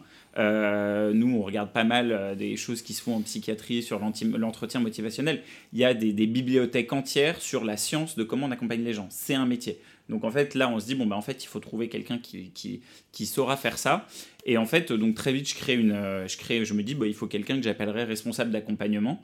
Je mets en place un, une offre euh, sur les. Sur, donc là, on est, on est à l'été. Et euh, à ce moment-là, je, rencontre très vite une, une personne qui est aujourd'hui la responsable des accompagnements chez nous, qui s'appelle Sonia, qui, euh, pour le coup, n'avait jamais fait ça, enfin, qui était en train de monter une association dans les soft skills pour les jeunes, et, euh, mais qui très vite m'écrit et me dit, mais moi, en fait, je comprends hyper bien le projet, avec une lettre de motivation, le projet, il est ultra pertinent parce que ABC, je me dis, ok, c'est quelqu'un qui a compris le projet, qui saura faire. Donc hop, je me dis allez, j'embauche, je l'embauche. alors nous, on embauche toujours en CDD d'un an. Et euh, voilà, donc je convainc ma, ma, direction de dire voilà, là, y a, y a, on a vraiment, s'il faut qu'on teste l'accompagnement et qu'on professionnalise l'accompagnement des jeunes pour avoir des. des toujours, hein, l'idée c'était d'avoir des résultats, à les vendre pour euh, lever des fonds derrière. Il faut qu'on ait quelqu'un pour faire ça. Ils me disent Banco, on teste, on embauche, euh, on embauche Sonia. Et dans le même temps, arrivent deux appels à projets de l'État. Et c'est là où on a, y a, voilà, je pense qu'on a bien bossé, mais on, a, on est tombé aussi au bon moment. Euh, post-Covid, euh, plein de jeunes qui du coup se sont vachement enquistés après les, confinements, qui vont plus dans les structures. Euh, donc là, deux gros appels à projets de l'État. Un sur un jeune, un mentor, où ils disent, voilà, nous on cherche à financer des projets qui vont permettre à des jeunes décrocheurs de se faire aider euh, par des professionnels issus du monde de l'entreprise, parce que, et ça, nous, on en est convaincus aussi, ce, cet échange, en fait, elle a, il, a, il a beaucoup de valeur, parce qu'il permet aux jeunes de sortir un peu de, de, voilà, de se faire aider par des gens qui, euh, en fait, peuvent leur apporter des choses qu'ils n'ont pas forcément dans leur, dans leur mhm. milieu, donc c'est super utile. Et ce deuxième appel à projet de l'État, qui s'appelait Maraude numérique, qui avait vraiment pour objectif de dire, euh, on sait qu'il y a quelque chose à faire sur les réseaux sociaux et le numérique pour aller choper des jeunes, on est prêt à financer des projets. Et donc là, on répond aux deux appels à projet en se disant euh, putain, si on en chope un, c'est vraiment génial. Et là, euh, bah, en fait, on gagne les deux. Et donc on se dit bon bah ok, là c'est super. Vous gagnez ça, alors du coup, je vais faire une petite pause parce que ça va être intéressant de voir le, le volume que tu as récupéré et ce que ça vous a engagé à faire comme changement assez drastique. J'imagine, euh, du jour au lendemain, tu as un appel d'air de il faut du quanti, etc. Juste sur les deux, les deux projets, je veux juste vérifier parce que j'ai l'impression que c'est le cas, mais ça tombait parfaitement bien puisque c'était un jeune mentor, c'est euh, du mentorat, ouais. C'est du mentorat, de la mise en relation, etc. Donc vous aviez déjà la pratique, parce que c'est deux pratiques qui sont un peu différentes, c'est pas pour les mêmes publics. Ouais. Vous n'avez pas du tout eu à tordre le bras à vos projets ou programmes, parce qu'en fait il y avait toujours des jeunes qui venaient pour des CV. Vous aviez votre votre pôle de bénévoles euh, en entreprise chez Google qui et ça c'est un truc que vous aviez gardé qui était pertinent, donc qui a permis de convaincre un jeune mentor. Et le côté euh, euh, jeune plus fragile, plus fragile, travailleur social, bah, en fait, ça a pu permettre Exactement. de convaincre numérique. Et donc là, vous n'êtes pas parce que des fois, on se tord le bras pour pouvoir faire rentrer non, non, justement. Ça t'a pas obligé à créer un nouveau service. Et non, non, non. Et justement, et moi, je suis, je pense que et parce que ça nous est déjà, enfin, c'est quelque chose sur lequel on est vraiment ultra, euh, ultra euh, concentré et consciencieux quand on, quand on, quand on répond à des appels à projets. Où c'est toujours, euh, il faut toujours que in fine, ça fasse du sens d'un point de vue opérationnel. Je pense que c'est très, et c'est le problème, je pense, quand on est dans l'associatif ou que vraiment on est constamment en train de courir derrière des fonds et tout. Enfin, moi, je viens pas de ce monde-là. Je trouve que c'est vraiment l'aspect super négatif de, de ce monde-là. C'est euh, de, de, rien pouvoir construire avec de la visibilité euh, long terme parce que euh, on peut très vite être tenté du coup je pense d'essayer de, tordre un peu ses projets pour aller choper un peu par-ci un peu par-là. Nous je pense qu'un des trucs pour le coup on a été assez euh, consciencieux c'est c'est déjà arrivé qu'on ne se positionne pas sur des appels à projets parce qu'en fait c'est trop long de ce qu'on faisait hmm. et qu'en fait on se retrouverait à avoir un truc d'un point de vue opérationnel qui qui n'aurait euh, ni queue ni tête et qui en fait ferait qu'on n'aurait pas de résultat sur les trucs donc ça effectivement ces deux appels à projets on a réussi on pensait qu'on en gagnerait l'un ou l'autre en réalité, on a, on a, on a gagné les deux, mais tu, bah, tu l'as très bien pigé. Euh, c'est, ça, en fait, ça, c'était cohérent. Euh, le, projet final, même quand on gagnait les deux, serait cohérent. Quoi. Et, c'est... et là, à ce moment-là, fais-moi un petit topo. Genre, vous êtes combien? Alors, bah, à ce moment-là, vous gagnez combien? Et qu'est-ce qu'on vous dit? On eh ben, dit, c'est quoi la, la, suite quoi? ouais, À ce moment-là, on est trois. Donc, il y a vraiment Sonia, la responsable des accompagnements, la stagiaire, qui du coup euh, aide Sonia euh, à sur le, un peu le, suivi des jeunes, l'administratif, toutes ces choses-là, et moi. Et donc là, on se dit bon bah ok, on a de quoi, on a de quoi staffer quelque chose de plus, de plus solide avec ces, avec ces deux projets. ce qu'on avait vendu et ce à quoi nous amenaient les deux projets, c'était comme je disais, appel à un jeune, un mentor, maraude numérique. Ça nous amenait en fait à un projet qui était, qui était cohérent. C'était, il fallait qu'on ait une super plateforme euh, d'aller vers sur les réseaux sociaux pour récupérer des, récupérer des jeunes, qu'on ait du coup une plateforme solide sur laquelle les médiateurs puissent faire l'accueil de ces jeunes, euh, le diagnostic, l'accompagnement et si besoin le renvoi vers les jeunes qui allaient être accompagnés dans du, dans du mentorat, et qu'on ait une grosse plateforme pour euh, pouvoir faire le CRM. Donc là, première phase, ben, à quoi doit ressembler l'équipe? Donc l'équipe, euh, on avait en tête du coup de staffer euh, deux médiateurs en plus de Sonia pour répondre aux jeunes qui arrivaient sur la plateforme et accompagner ceux qui n'étaient pas, en, pas en mentorat. De qu'à terme, il allait nous falloir aussi quelqu'un pour gérer justement tout ce pôle, tout ce pôle, tout ce pôle mentorat. Donc ça, c'était l'organisation de l'équipe à laquelle on voulait arriver. Moi qui fais les campagnes, Sonia qui gère deux médiatrices qui sont vraiment en charge du diagnostic de tous les jeunes et de l'accompagnement des jeunes, des jeunes décrocheurs, et quelqu'un qui allait prendre en charge le mentorat pour faire vivre en fait la communauté de mentors et s'assurer que dès que les médiatrices voient un jeune qui pouvait être accompagné en mentorat, ils le prenaient en charge et on avait un parcours de mentorat qui soit, qui soit cohérent. Euh, on avait notre équipe. Après, du coup, le deuxième sujet, c'est il faut que je construise. Donc, le, but, c'était de passer de 3 à, de 3 à 6, du coup. Euh, et euh, le, deuxième étape, c'est la plateforme technique. Le fameux, la fameuse plateforme POC qui avait été créée, la V1 puis la V2, techniquement, on était toujours sur la même plateforme, qui était une plateforme qui avait, comme ils avaient été très agiles, elle avait été très vite pensée pour faire des tests. Donc en fait, c'était la plateforme où tu as euh, euh, Michel de l'agence A qui a bossé dessus, puis Jean-Louis en mécénat de compétences du truc qui a fait des quick fix dessus, plus le développeur qui à un moment en galère a fait trois trucs. Enfin, on était sur un espèce de truc euh, qui était qui était qu'il fallait remettre à qu'il fallait remettre à bien à plat et en plus qu'il fallait qu'on renforce euh, parce que justement euh, il allait avoir plus de médiateurs qui allaient, qui, allaient, qui allaient se connecter sur la plateforme donc il allait falloir qu'on crée comme ça des fonctionnalités de, de collaboration utilisateurs exactement de, entre les c'était aussi un moment où, bah, effectivement, Messenger, euh, c'était plus le nerf de la guerre. donc, c'est, on en parlait tout à l'heure. Comment est-ce qu'on. Aujourd'hui, les jeunes, ils sont sur quoi? Ils sont sur WhatsApp. Banco, en plus, WhatsApp, ils ont une API. Et ben, allez, euh, est-ce qu'on lance WhatsApp Donc on teste et après on se lance dans le, lancement de WhatsApp. Et tout un sujet de euh, qu'est-ce qu'on se construit comme CRM pour pouvoir. Euh, et donc là, bah, ça a été toute une, toute une étude de quelles sont les meilleures plateformes. On a testé pas mal de choses pour arriver à la conclusion qu'en fait, ben, il n'y avait rien de mieux que Salesforce, même si c'est compliqué à mettre en place. Et donc là, voilà, pareil, on a eu du bol. Il se trouve que nous, on est dans les mêmes bureaux qu'Emmaüs Connect, qu'il y avait chez Emmaüs Connect un bénévole qui savait bien utiliser Salesforce il nous a bilé des missions de conseil pour euh, nous aider à mettre en place un Salesforce qui répondait exactement à ce qu'on faisait. Et donc, entre janvier 2022, où on a touché les premiers fonds, et juillet, et juillet 2022, on fait tout ça, on staffe les personnes, on les accueille et on met en place les nouveaux process de, des jeunes et des, jeunes, de l'arrivée des jeunes, de l'accompagnement, et euh, on construit notre Salesforce et notre plateforme, notre plateforme technique. Arrive fin 2022, du coup, on arrive à trouver notre bon responsable mentorat qui gère le, qui gère le, le mentorat. Euh, on se rend compte qu'on a aussi un peu de flex de budget et on gagne un appel à projet grâce à la caisse d'épargne qui nous permet de rajouter deux alternants sur, sur l'accompagnement. Et donc, on fait euh, nos 2000 euh, premiers jeunes, sachant que justement, dans les, dans les conventions, on était censé faire 1000 jeunes pour Maraude numérique, 1000 jeunes pour le, pour le mentorat. Donc en fait, voilà, on fait nos 2000 jeunes, on fait bien nos objectifs de chaque, euh, de chaque, euh, de chaque convention. Oui, c'est ça, parce que moi, je connaissais pas le, l'appel à projet Maraude numérique, mais nous, on travaille déjà pour les assos du mentorat euh, au Fantastic Bazar avant un jeune à mentor. On a même travaillé au mentorat d'urgence qui avait été à l'origine du collectif mentorat et qui avait permis en fait au gouvernement mmh. de se dire vas-y on met de l'argent dans le mentorat. C'est il y avait ce collectif qui était né pendant le Covid pour euh, effectivement euh, faire, faire euh, commun et proposer aux jeunes qui n'allaient plus en cours, qui étaient, qui étaient un peu, qui prenaient le Covid en pleine gueule, d'être accompagnés par des mentors.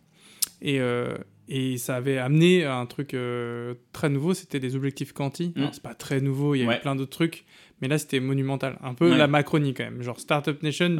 Genre, ils arrivaient, donnaient de l'argent, ils appuyaient sur un bouton et les assos devaient se transformer en, en machine d'acquisition digitale. les montants étaient les montants allaient avec. hallucinants. Les montants allaient avec, mais du coup, culturellement, c'était un choc. Par contre, euh, euh, il y a eu plein de bonnes choses qui sont sorties de ça. Et, euh, et du coup, il y avait des objectifs chiffrés, par contre, qui aussi mettaient pas mal la pression parce qu'ils étaient ambitieux.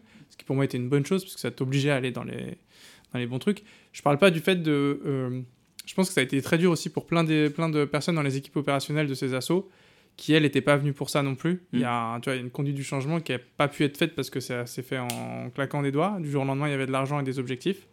Mais euh, pour, je trouve, les bénéficiaires, et même pour les assos au long terme, je trouve que c'est une, bonne chose. Toi, quand tu récupères ça, la question que j'allais te poser, c'est ça, c'est, tu as des objectifs quanti, tu as déjà des stats, etc. Est-ce que, euh, c'est un truc très débile, mais là, de gérant de structure, c'est comment est-ce que tu sais combien tu as besoin, en dehors du budget qu'on te donne, comment est-ce que tu sais que tu as besoin de euh, euh, accompagnants euh, numériques? Comment est-ce que tu sais que tu as besoin d'une personne responsable de mentor Et comment est-ce que tu... est-ce que tu sais combien te coûte chaque personne que tu accompagnes Est-ce que tu sais, tu vois ce que je veux dire? À ce moment-là c'est Mais c'est le typiquement. Donc, si tu te rappelles, Sonia, elle arrive en, en, juillet, enfin en août 2021. Donc, entre août 2021 et janvier 2022, mais même en, réalité, entre août 2021 et euh, on a fait les réponses aux appels à projets en ouais, fin septembre 2021. En fait, en un mois, Sonia, elle me dit bah écoute moi je pense que je suis capable d'accompagner euh, je suis capable d'accompagner tant de à peu près tant de je vois hein, euh, euh, si ça tourne bien je suis capable de gérer à peu près tant de jeunes par semaine donc en fait si on met si on met deux médiateurs ils font tant par semaine deux médiateurs en plus ils font tant par semaine donc voilà c'est toujours partir de on parlait tout à l'heure de faut Enfin, moi, je pense que c'est toujours bien de commencer petit et de voir ce que ça donne. Bah, en fait, comme ça, tu as tes premiers ordres de grandeur. Et après, nous, on est, on est capable de, bah, de, de, de, bien savoir qu'un jeune, un, un médiateur aujourd'hui, c'est à peu près tant de jeunes par semaine. Donc au final, sur une année, ça fera tant de jeunes mmh. accompagnés. Après, parfois, il y a une question du coup, c'est euh, est-ce que ces chiffres-là que j'observe de mes opérations, euh, ils vont être suffisants pour... Euh, est-ce que c'est en tête ce qu'ont en tête les, les, les, financeurs derrière? Est-ce qu'ils vont trouver que c'est trop cher? Est-ce qu'ils vont trouver que c'est pas assez? Mmh. Est-ce que, Et notamment sur des, sur des projets comme les nôtres où il y a zéro benchmark, euh, nous, typiquement, euh, quand on sait qu'on a, on a un coût d'accompagnement par jeune qui est d'à peu près 140 euh, euros. mais sachant qu'il y en a sur lesquels on a juste répondu à une question rapide de type comment je, peux faire financer mon permis bah tiens ton, le permis à 1 euro il est dans telle ville à Villeurbanne donc vas-y euh, et d'autres où vraiment, euh, enfin, je pense qu'il y a vraiment des jeunes où on, a, on les a suivis pendant un an. Euh, une fille qui vient de rentrer dans, dans, en promo 16-18 avait après deux ans de un an de déscolarisation, phobie scolaire et tout. Voilà, là, ça a une valeur qui va bien au-delà de 150 euros. Le problème, c'est que nous, on fait tellement du tout venant que c'est très large et que du coup on a beaucoup de mal à trouver un benchmark pour se comparer, pour même aller dire à l'État euh, ça vaut le coup d'investir chez nous parce qu'en fait notre benchmark c'est euh, à la fois la prévention spécialisée euh, qui va voir des toxicomanes dans des squats, le CIDJ, enfin donc il y a, y, a, y a aussi parfois un sujet là-dessus de se dire how high is good quoi. Ok, c'est intéressant ça, j'ai plusieurs questions là-dessus. Ma première question, c'est euh, euh, du coup, ton, à, la, à la fin, je vais revenir sur après études d'impact, euh, statistiques, etc., notamment l'expérience que m'a partagée Solenum, où en fait, dans les études d'impact, tu peux avoir des, tu peux créer des référentiels où tu compares combien ça coûte pour l'État, combien ça coûte pour toi, qui sont jamais parfaits. Mais je ne sais pas si vous en avez fait une, etc. Mais sur le, ce qui m'intéresse là dans ma question, c'est pour tes collègues qui vont aussi postuler, qui ont les mêmes problématiques. Qu'est-ce que tu as ressenti dans les. Est-ce qu'il y a eu des euros? Est-ce que du coup, on a remis en question ces chiffres-là? Est-ce qu'on vous fait confiance? Est-ce que c'est toi, est-ce que c'est toi qui te dis merde Comment est-ce que je justifie? Ça Peut-être ça paraît cher pour l'État. Est-ce que ça a été un problème? Est-ce qu'on t'a demandé de revoir tes chiffres? Tu vois ce que je veux bah, dire C'est quoi À quoi on doit s'attendre quand on sait pas quoi? Bah Justement, je pense que le. le... Mais là, encore une fois, nous, on a eu de la chance et je pense que notre cas, il était. C'est que. Euh, enfin, on a eu de la chance. C'était une période. Euh, oui. France Relance, tout ça, où justement, là, typiquement, nous, sur Maraude Numérique, et l'État était très clair dessus, c'est franchement, on a envie de financer des. On paye pour voir. On veut pas trop mettre de stress sur les, sur les chiffres, sur les, sur les trucs. Ce qui compte, c'est de voir ce que ça peut sortir. C'était très, très, très, très innovant. Même hein, le, nous, quand on a gagné un jeune inventeur aussi, c'était très euh, le faire via du digital et tout. C'était quelque chose de très, de très innovant. C'était plus dans une démarche de. Euh, je pense que là où on est plus attendu et nous, c'est un énorme focus qu'on met, c'est euh, de rendre, d'être très ouvert, très transparent et très proactif sur le partage de nos résultats pour que assez vite les gens voit ce qu'on est capable de sortir. On est sérieux, on bosse bien avec, le, on bosse bien avec, euh, avec les fonds qui nous, sont, qui nous sont donnés et on, a, on met un vrai focus pour tenir au courant euh, justement les, les, les, les, financeurs. Et ça, moi, c'est un conseil que je donne aussi aux. même l'État. Ah, même l'État, mais nous, nous justement, c'est nous qui appelons plus l'État pour leur dire est-ce qu'on peut se voir pour qu'on vous, dise, pour qu'on vous dise où on en est que eux qui en fait sont. Et tu vois un retour là-dessus sur cet investissement-là? C'est que mm. genre tu les appelles tous les trois mois, genre? Alors nous, on envoie tous les mois de toute manière un, relevé de, euh, où on montre euh, combien de jeunes on a fait, euh, des quelques petits accompagnements qu'on a pu voir pour qu'ils voient aussi le, le, le, le type d'accompagnement qu'on fait. parce que voilà, nous, si on dit on a fait 400 jeunes ce mois-ci, bon, c'est un peu une stat on explique que bah il y avait machin qui euh, a pas de papier, donc il peut rien faire. Enfin, il a une procédure Dublin qui est galère parce que du coup, il peut pas aller à la mission locale. Donc, du coup, avec ce type de jeune, bah, en fait, on le raccroche à des structures euh, d'aide aux migrants euh, dans sa région, machin. Il y en a d'autres où c'est euh, une jeune qu'on a raccrochée à la mission locale. D'autres cas, c'est un mentor qui a aidé une jeune. Enfin, voilà, montrer un peu tous les, toutes les, les, les réalités. Faire vivre aussi. Voilà, ouais. Les réalités qu'il y a derrière ces chiffres, parce que c'est assez gros ces chiffres en fait. Nous, quand on envoie, euh, et autant quand une mission locale dit j'ai vu 400 jeunes, tout le monde sait ce que ont fait pendant 400, ce qu'ont fait 400 jeunes à la mission locale. Nous, le déclic, les jeunes voient, les gens voient pas très bien. Enfin, c'est surtout pour des gens qui sont un peu loin des réseaux et tout. Et je pense qu'il y a quand même beaucoup, beaucoup de gens dans les ministères, dans les Ouais. financeurs qui passent pas leur vie sur TikTok et sur Snap. Euh, du coup, l'idée, c'est de, ben, de rendre très concret. Qu'est-ce que c'est? C'est un jeune qui nous a écrit. Il était déscolarisé, il parlait à personne. Euh, ben, en fait, on, on l'a remotivé un peu. On a appelé la mission locale. Il voulait plus y aller. Euh, on l'a rassuré sur le fait que même si il avait ghosté la mission locale, il pouvait y retourner. Voire même que Solène, sa conseillère, était prête à le, à le- à le- à le rappeler. Euh, voilà, quelquefois, c'est même Solène qui a fini par appeler le jeune en lui disant Tu sais, tu peux revenir à la mission locale, même si tu avais insulté le mec chez qui on t'avait mis en observation. Non, mais c'est ça, c'est ça, les- Ouais, c'est ça, c'est ça, c'est ça les trucs en fait. Et on comprend pourquoi il veut pas y retourner. Et voilà, il veut pas y retourner, il veut pas y retourner, bah, et voilà, donc c'est donc c'est rendre très concret ce qui se passe. euh, Ça, c'est intéressant sociaux, euh, parce que euh, c'est exactement sur un autre exemple, mais j'ai reçu aussi Emily d'Active Action il y a. Enfin bref, le podcast n'est pas encore sorti, mais il sort la courant, courant octobre. euh, qui m'a dit qu'ils ont hacké un peu, ils ont eu du mal à convaincre les premiers financeurs jusqu'à ce qu'ils les fassent venir Bah, dans leurs sûr. ateliers. Bah, bien sûr. Et que là, en fait, du jour au Bah, lendemain, les gens disent on voit, on, Bah, on ouais, ouais, comprend. Bien sûr. Et donc, c'est un deuxième retour, je trouve, qui, est- qui va exactement dans le Ah, même sens faut de ouais. tu faut trouver le moyen de faire vivre à tes financeurs Ouais. en fait ce qui ce qui finance en fait Exactement. ce qui, ce qui crée Et de rendre concret ton, ton, ton Et, action, euh, particulièrement quand elle est en ligne. Bah un ouais. atelier, Ah oui. à la rigueur, nous, je pense que c'est encore plus dur parce qu'il y a beaucoup dur. de gens. bah oui Nous, on a des fondations et on a eu des retours de fondations qui disent, euh, en plus, qui nous ont travaillé pour l'appel à projet, parce qu'ils nous ont demandé beaucoup de, de, de, hum, comment dire, de précision sur le dossier. Donc, on se disait, bah, ça sent bon, et qu'à la fin, ils disent. Ouais, mais en fait, du coup, quand même, euh, le comité de sélection, il se dit que le digital, euh, il doute quand même que vraiment on fasse avancer les jeunes. Mais parce que si c'est pas des gens qui ont grandi et qui ont, Ouais. cette- qui ont cette sociabilité-là, eux, ils pensent que bah, sur les réseaux, ils voient surtout des photos de leur cousine qui Ouais. monte son cake aux olives et du coup, ils disent, bah, on fait quand même pas avancer les gens dans la vie avec ça. mais, en fait, mais en fait, si. Et, Bah, si. et c'est là où il faut, il faut retenir ça et créer des preuves Euh, Victoria Solinum on lui disait les personnes sans domicile ils ont pas de smartphone Hmm. et en fait elle disait si juste ils montrent sûr. pas parce que les gens peuvent pas supporter qu'il y ait quelqu'un qui fasse la manche et un smartphone mais elle a- du coup elle a fait faire une étude Bien et elle pouvait montrer 60% des ouais, non, sur un sûr. smartphone et du coup après on lui posait plus la question Bien sûr. Sur juste ça, sur ces questions statistiques, et ça fait bientôt une heure qu'on parle. Après, on passera à la dernière phase qui est euh, la pérennisation.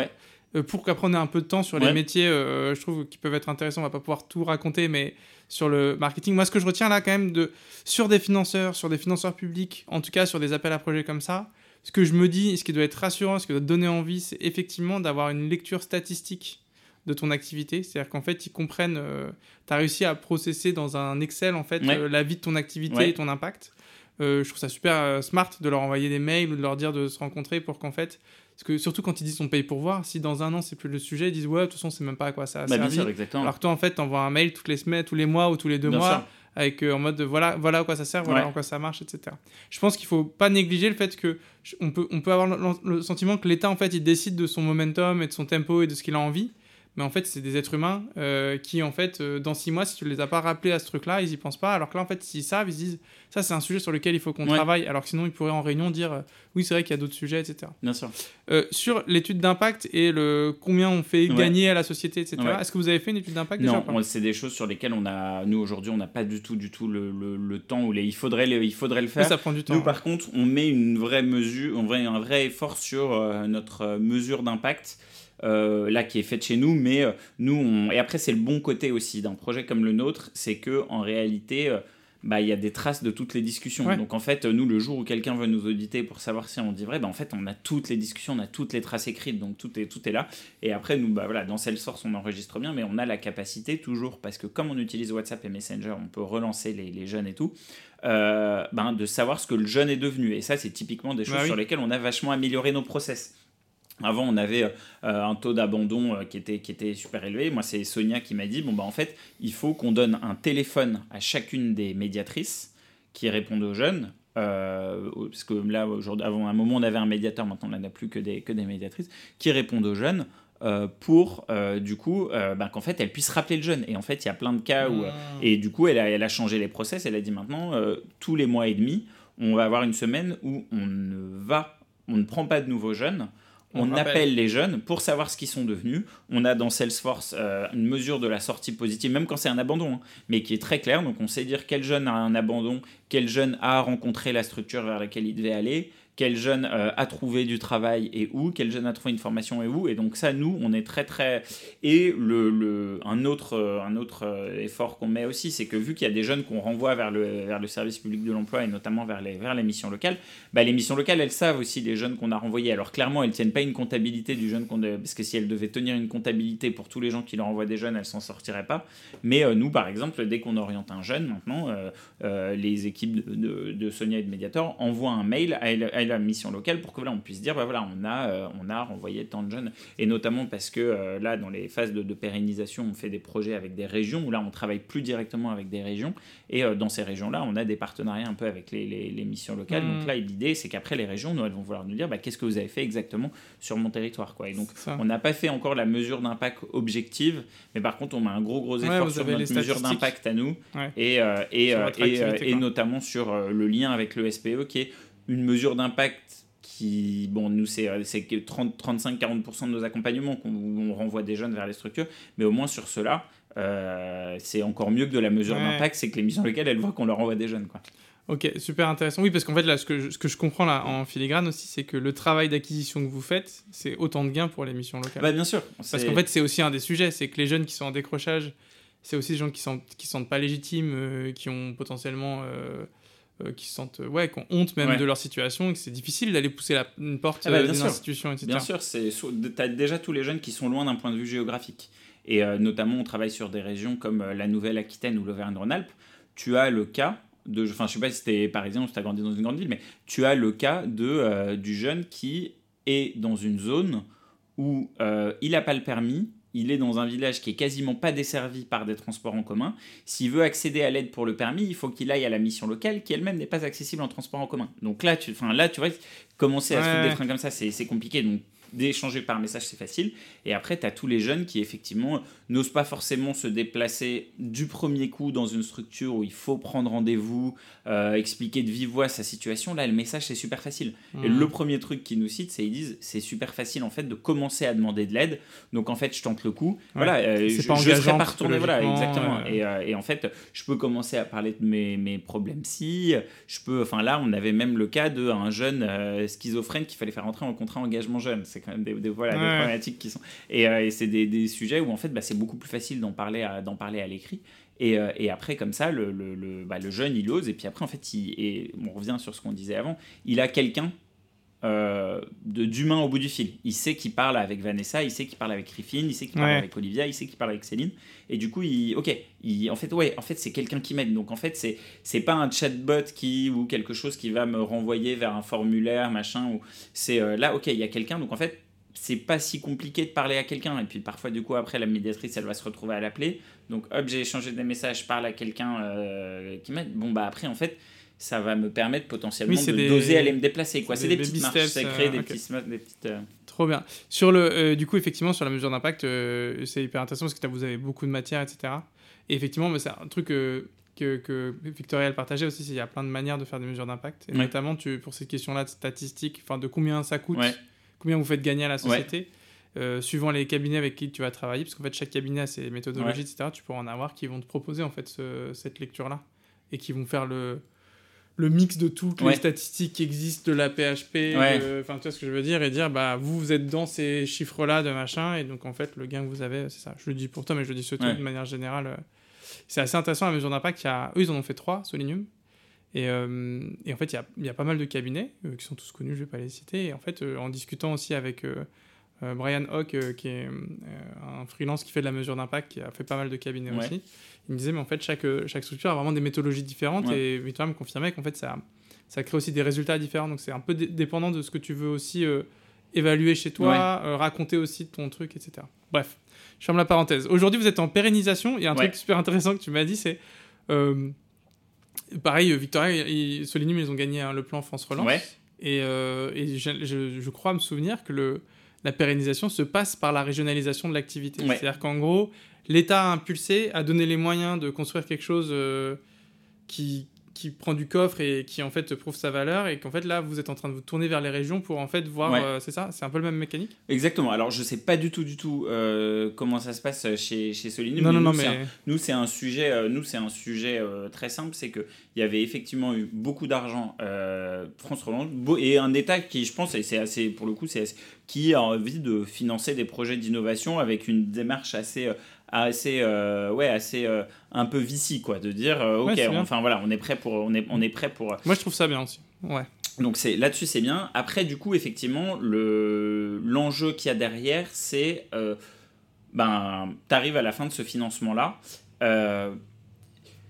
il n'y a rien qui est prévu derrière. Il n'y a rien qui est prévu derrière aussi bah, parce que euh, il y a un moment où euh, la fin du quoi qu'il en coûte et du coup... Euh, non mais c'est aussi, aussi, ça. Hein. C'est la fin du quoi qu'il en coûte. Donc clairement, il n'y a plus forcément d'argent pour faire de l'innovation à gogo. Et donc du coup... il y, a, y, a, un peu de deux choses. Il y a des choses qui sont, je pense, normales, des choses qui sont un peu dommages. Il y a, dans les choses qui sont normales, c'est de dire, bon, bah voilà, maintenant il faut se poser, voir ce qui marche, et euh, prendre le temps pour, le coup bah de, donner les moyens de pérenniser ce qui, fonctionne. Euh, et là, c'est vrai que euh, c'est un peu dommage, je trouve, quand il y a des appels à projets comme ça d'innovation, qui est absolument rien prévu derrière et que ce soit très débrouillé. Parce qu'effectivement, après, tu peux aller contractualiser région par région, mais en fait, bon, nous déjà, on a un projet, il y a, des projets comme les nôtres où on est un projet où c'est quand même beaucoup de coûts fixes et après un peu de région. Enfin, le, chaque nous, le, un ticket, je dirais, le coût variable d'une région, il est très faible, mais on a des gros coûts fixes. La plateforme, euh, ben, les bureaux pour l'équipe, euh, les, ordinateurs, machin. Après, quand on rajoute une région, c'est coût de com et coût de, coût de com et salaire du médiateur qui est dédié à la région. Le problème, c'est que, ben, du coup, quand tu as peu de régions au début, tu dois absorber un énorme coût fixe sur chaque ville que tu fais dans les régions. Donc, tu arrives dans tes premières régions avec des, coûts super élevés. Et en fait, bah, du coup, la probabilité que tu signes est très basse. Et en fait, pour arriver à avoir des tickets qui soient pertinents euh, dans chaque région, euh, qui soient pas trop gros, enfin qui soient au niveau d'une euh, de ce qu'une région a disponible, bah, il faudrait que tu sois capable direct d'en signer. Euh, chez nous, tu vois, ça serait 5 ou 6, mais en fait, c'est tellement long d'aller contractualiser avec une région qu'en fait, voilà, il y a, y a un, je pense que, et ça, c'est très lié, nous, à la particularité de notre projet. Il y a des projets qui ont que des coûts margés, enfin le, le, coût est beaucoup plus euh, autonome, voilà, chaque région. dans chaque région. Donc en fait là tu peux aller contractualiser. Nous par exemple c'est un de nos, problèmes, c'est que du coup euh, on n'est pas du tout accompagné sur ce gros financement SOC qui nous permettrait d'aller rajouter des régions. Et ça du coup c'est un peu dommage parce que ça rend, le, ça rend du coup le, la pérennisation compliquée. Mais bon c'est ce qu'on est en train de faire et pour le coup on a, on a quand même pas mal de traction des régions qui sont intéressées. Mais on a même des régions qui sont intéressées et qui nous disent mais moi j'aime bien mais malheureusement aujourd'hui j'ai pas une ligne budgétaire consacrée à cette, à cette action. Quoi. Donc et en général, ils sont assez proactifs, ils veulent t'aider à trouver des solutions, mais parfois, ils n'ont pas forcément les, les, ressources. Donc voilà, autant je pense qu'il y a, y a effectivement ce côté. Les gars, après, nous, on vous a mis le CID, à vous de trouver les clients et de vous débrouiller et de donc c'est avec les, les régions. Euh, voilà, c'est, je pense que c'est, un peu, ça marche, enfin c'est, compliqué pour certains projets, notamment comme les nôtres, où euh, le, contractuel, la contractualisation région par région, bah, elle fait que tes premières régions coûtent très cher et donc du coup c'est difficile de, c'est difficile de les signer. Et euh, d'autant plus que nous, on est un plus dans des, dans des problématiques où ce qu'on a fait, c'est quand même assez. Euh, enfin, ils se disent oui, ça marche, mais après, en même temps, c'est, c'est de toute manière, je pense que tout le monde voit bien. Oui, en fait, à un moment, si tu veux aller vers les publics qui passent de plus en plus de temps sur leur téléphone, il faudra bien euh, faire quelque chose sur euh, les réseaux sociaux et prendre les gens aussi par ce, par ce canal-là, quoi. Après, nous, on est très bloqués aussi parce que, et ça, c'est très lié à notre projet, ils vous disent il va y avoir des choses sur ce, qu'ils appellent du coup les, les maraudes numériques. C'est sûr, parce qu'avec France Travail, c'est quelque chose qui va être intéressant. Mmh. Pour l'instant, France Travail, ils sont vraiment en train de poser les bases du projet. reparlons-nous tranquillement en 2025. Sauf qu'en fait, toi, bah, comment tu bridges entre tes deux ans de projet euh, Voilà, donc c'est là aussi où du coup il y a des, des, bridges à trouver. Mais on, là, on, fait nos, on a signé nos premiers partenariats dans des régions quand on arrive à convaincre euh, des régions qui, voilà, qui veulent y aller. Et, et, bah, du coup, ça se passe, ça se passe bien, on a les, on a les bons résultats, mais c'est un, un travail qui est très très lourd, quoi, et qui du coup qui fait que tu ne te consacres qu'à ça et que, et que ça t'amène après avec les écueils assez classiques du social, euh, mais que je trouve vraiment, pour le coup, ce que je disais tout à l'heure, euh, que, moi je trouve pénible, c'est que bah, en fait tu ne peux embaucher que les gens que par à coup euh, avec des CDD d'un an et voilà même au moment enfin tu as envie de, pouvoir construire des équipes à long terme de pouvoir investir sur des projets tech à long terme de pouvoir investir dans la formation de tes équipes et tout et en fait maintenant tu es toujours en train de chercher 1000 euros par-ci 1000 euros par-là euh, et, c'est en fait, il y a une déperdition d'énergie qui est, qui est énorme. Quoi. Ok. Euh, c'est assez intéressant de se dire que. Bon, en même temps, c'est assez, légit... enfin, c'est assez logique. Ils ont mis de l'argent, ils n'ont pas vu la suite. Ouais. Euh, y a, il devrait y avoir un parcours un peu moins genre plein d'argent, rien de bah, Exactement. Et un accompagnement. et un accompagnement effectivement pour les régions potentiellement. Mais nous après là où je, suis un peu dur, c'est que le, nous on est, on est pris aussi. Peut-être que s'il n'y avait pas eu France Travail et que le, le nous très concrètement le, le, le haut commissariat qui avait porté ce plan d'investissement dans les compétences, il s'est arrêté. Il n'y a, plus personne à ce niveau-là, il a été imbriqué dans France Travail. Donc, nous, effectivement, peut-être que s'il n'y avait pas eu France Travail, il y aurait eu des équipes qui seraient restées en place et qui auraient euh, porté la fin de ce truc. Là, il se trouve que nous, bah, autant on a eu de la chance sur certaines choses, autant on a moins de chance sur d'autres. C'est qu'en fait, le, le, le, le, je dirais la partie du, des équipes du ministère du Travail avec lesquelles on avait lancé le projet ont disparu et que les nouvelles, elles disent ça m'intéresse beaucoup, hmm. mais là, clairement, c'est pas ma prio et là, ce qui, moi, ce que je retiens là, de ce que tu me dis, c'est il y, a, y a une exigence. En fait, c'est une opportunité géniale. Euh, c'est euh, l'opportunité de. là, tu vas pérenniser, mais as, en fait, c'est une première pérennisation de ton projet et de ton impact. C'est-à-dire qu'en gros, ça te permet de construire une équipe avec des métiers, de structurer, de construire des process, de faire de l'amélioration continue, puisque tu vois, quand tu disais que Sonia, en fait, vous avez changé vos process, etc. Ce qui est pas facile quand t'as pas des gros budgets, parce qu'en fait, du coup, avec le budget, tu peux payer pour voir. Quand t'as petit budget, en fait, t'es juste en train d'essayer de faire le, ce qu'il faut et, et, et, tirer sur, et, tu vois, genre, tirer sur les budgets. Et euh, par contre, en fait, euh, genre, ce que je retiens, c'est que quand t'as ce genre de budget-là qui sont exceptionnels, faut que le jour où tu l'es, tu es déjà en train de travailler en fait à. Ah, bien, tout de suite, mais dès, euh, bien sûr. Et tu commences déjà à discuter avec les régions. Tu es obligé d'avoir une bonne idée de comment est-ce que tu vas le financer. Ah bah, bien sûr, derrière, ouais, ouais. c'est super important. Et, de, et notamment, c'est pour ça que nous, on a très vite mis un focus sur, euh, mais que ce soit euh, Sonia qui gère le, les accompagnateurs, les, pardon, qui gère les médiateurs, ou Nicolas qui lui gère son, son pôle mentorat et tout, c'est aussi de mettre très très tôt un, un vrai focus sur la mesure d'impact et euh, voilà, euh, on en parlait d'envoyer des résultats tous les mois pour, euh, pour préparer un peu la suite, engager, engager les... Moi qui n'ai pas du tout un truc naturel chez moi, parce que moi autant j'aime bien me concentrer sur le travail, autant le côté RP réseau, c'est pas du tout mon, mon truc. Mais voilà. Nécessaire. On, mais pour le coup, on n'en fait pas énormément. Mais ce qu'on fait, c'est très focus sur nos résultats. Nos résultats, on les a. quand on n'avait pas de nouvelles des financeurs pour faire les copiles, c'est nous qui appelions en disant voilà, on a une presse sur les copiles et les résultats, est-ce qu'on peut se voir pour euh, est-ce qu'on peut se voir pour euh, bah, pour, euh, pour, pour, en parler et tout. Et, et voilà et je pense que c'est effectivement mais il faut, faut, toujours être dans la logique de ok ça sera quoi ma phase de financement d'après et comment est-ce que là aujourd'hui je rassemble de la data et des, des, des, des enfin, un business case si on peut dire pour après convaincre celui qui sera mon financeur d'après quoi. Ok et aujourd'hui, tu l'as trouvé ta solution ou pas? Ah non, on l'a pas trouvé. Enfin, on l'a pas trouvé. On l'a trouvé dans le sens où euh, on, a, quand même pas mal de, discussions qui sont en cours dans des régions euh, avec lesquelles on a vraiment envie de travailler. Soit c'est avec la région, soit c'est avec l'État dans la région, soit euh, typiquement par exemple en, en, en Ile-de-France, on a vraiment envie de monter un truc avec les missions locales. Donc on se pose la question aussi de monter un dossier nous avec les missions locales et après peut-être d'aller bah, dire voilà y a, vous avez deux acteurs qui veulent faire un truc sur le territoire euh, est-ce qu'il n'y a pas moyen de, de, chercher des, des, financements? Mais, euh, mais c'est vrai qu'aujourd'hui on est voilà on est on est très on travaille on apprend à travailler cette piste région euh, Auvergne-Rhône-Alpes et Nouvelle-Aquitaine qui nous ont suivis assez vite et, euh, et, avec lesquels voilà, on a des pilotes qui, qui, fonctionnent bien, ça tourne bien, on fait les mm. objectifs. Et après, du coup, c'est essayer d'aller convaincre les autres aussi. Mais voilà, les, les, la fin du quoi qu'il en coûte, elle est à tous les échelons. Et, et, du coup, c'est effectivement c'est un, un, enjeu. Et après, nous on espère aussi potentiellement que voilà, il va se passer, enfin que en 2025 avec France Travail, il se passera des choses. Donc si on passe bien 2024 en faisant une année on montre bien que de toute manière, au-delà du côté financier, nous, le côté, d'un point de vue opérationnel, bien régionalisé aussi, ça fait du sens d'un point de vue projet parce que du coup, euh, bah c'est un bon territoire. Le, médiateur, il connaît bien les missions locales du territoire. On essaye d'avoir des infos sur les événements qu'il faut pousser, les dispositifs spécifiques sur une région qu'il faut pousser. Donc voilà, on en parlait tout à l'heure aussi. Même cette régionalisation chez nous, on a la chance qu'elle soit pertinente d'un point de vue opérationnel.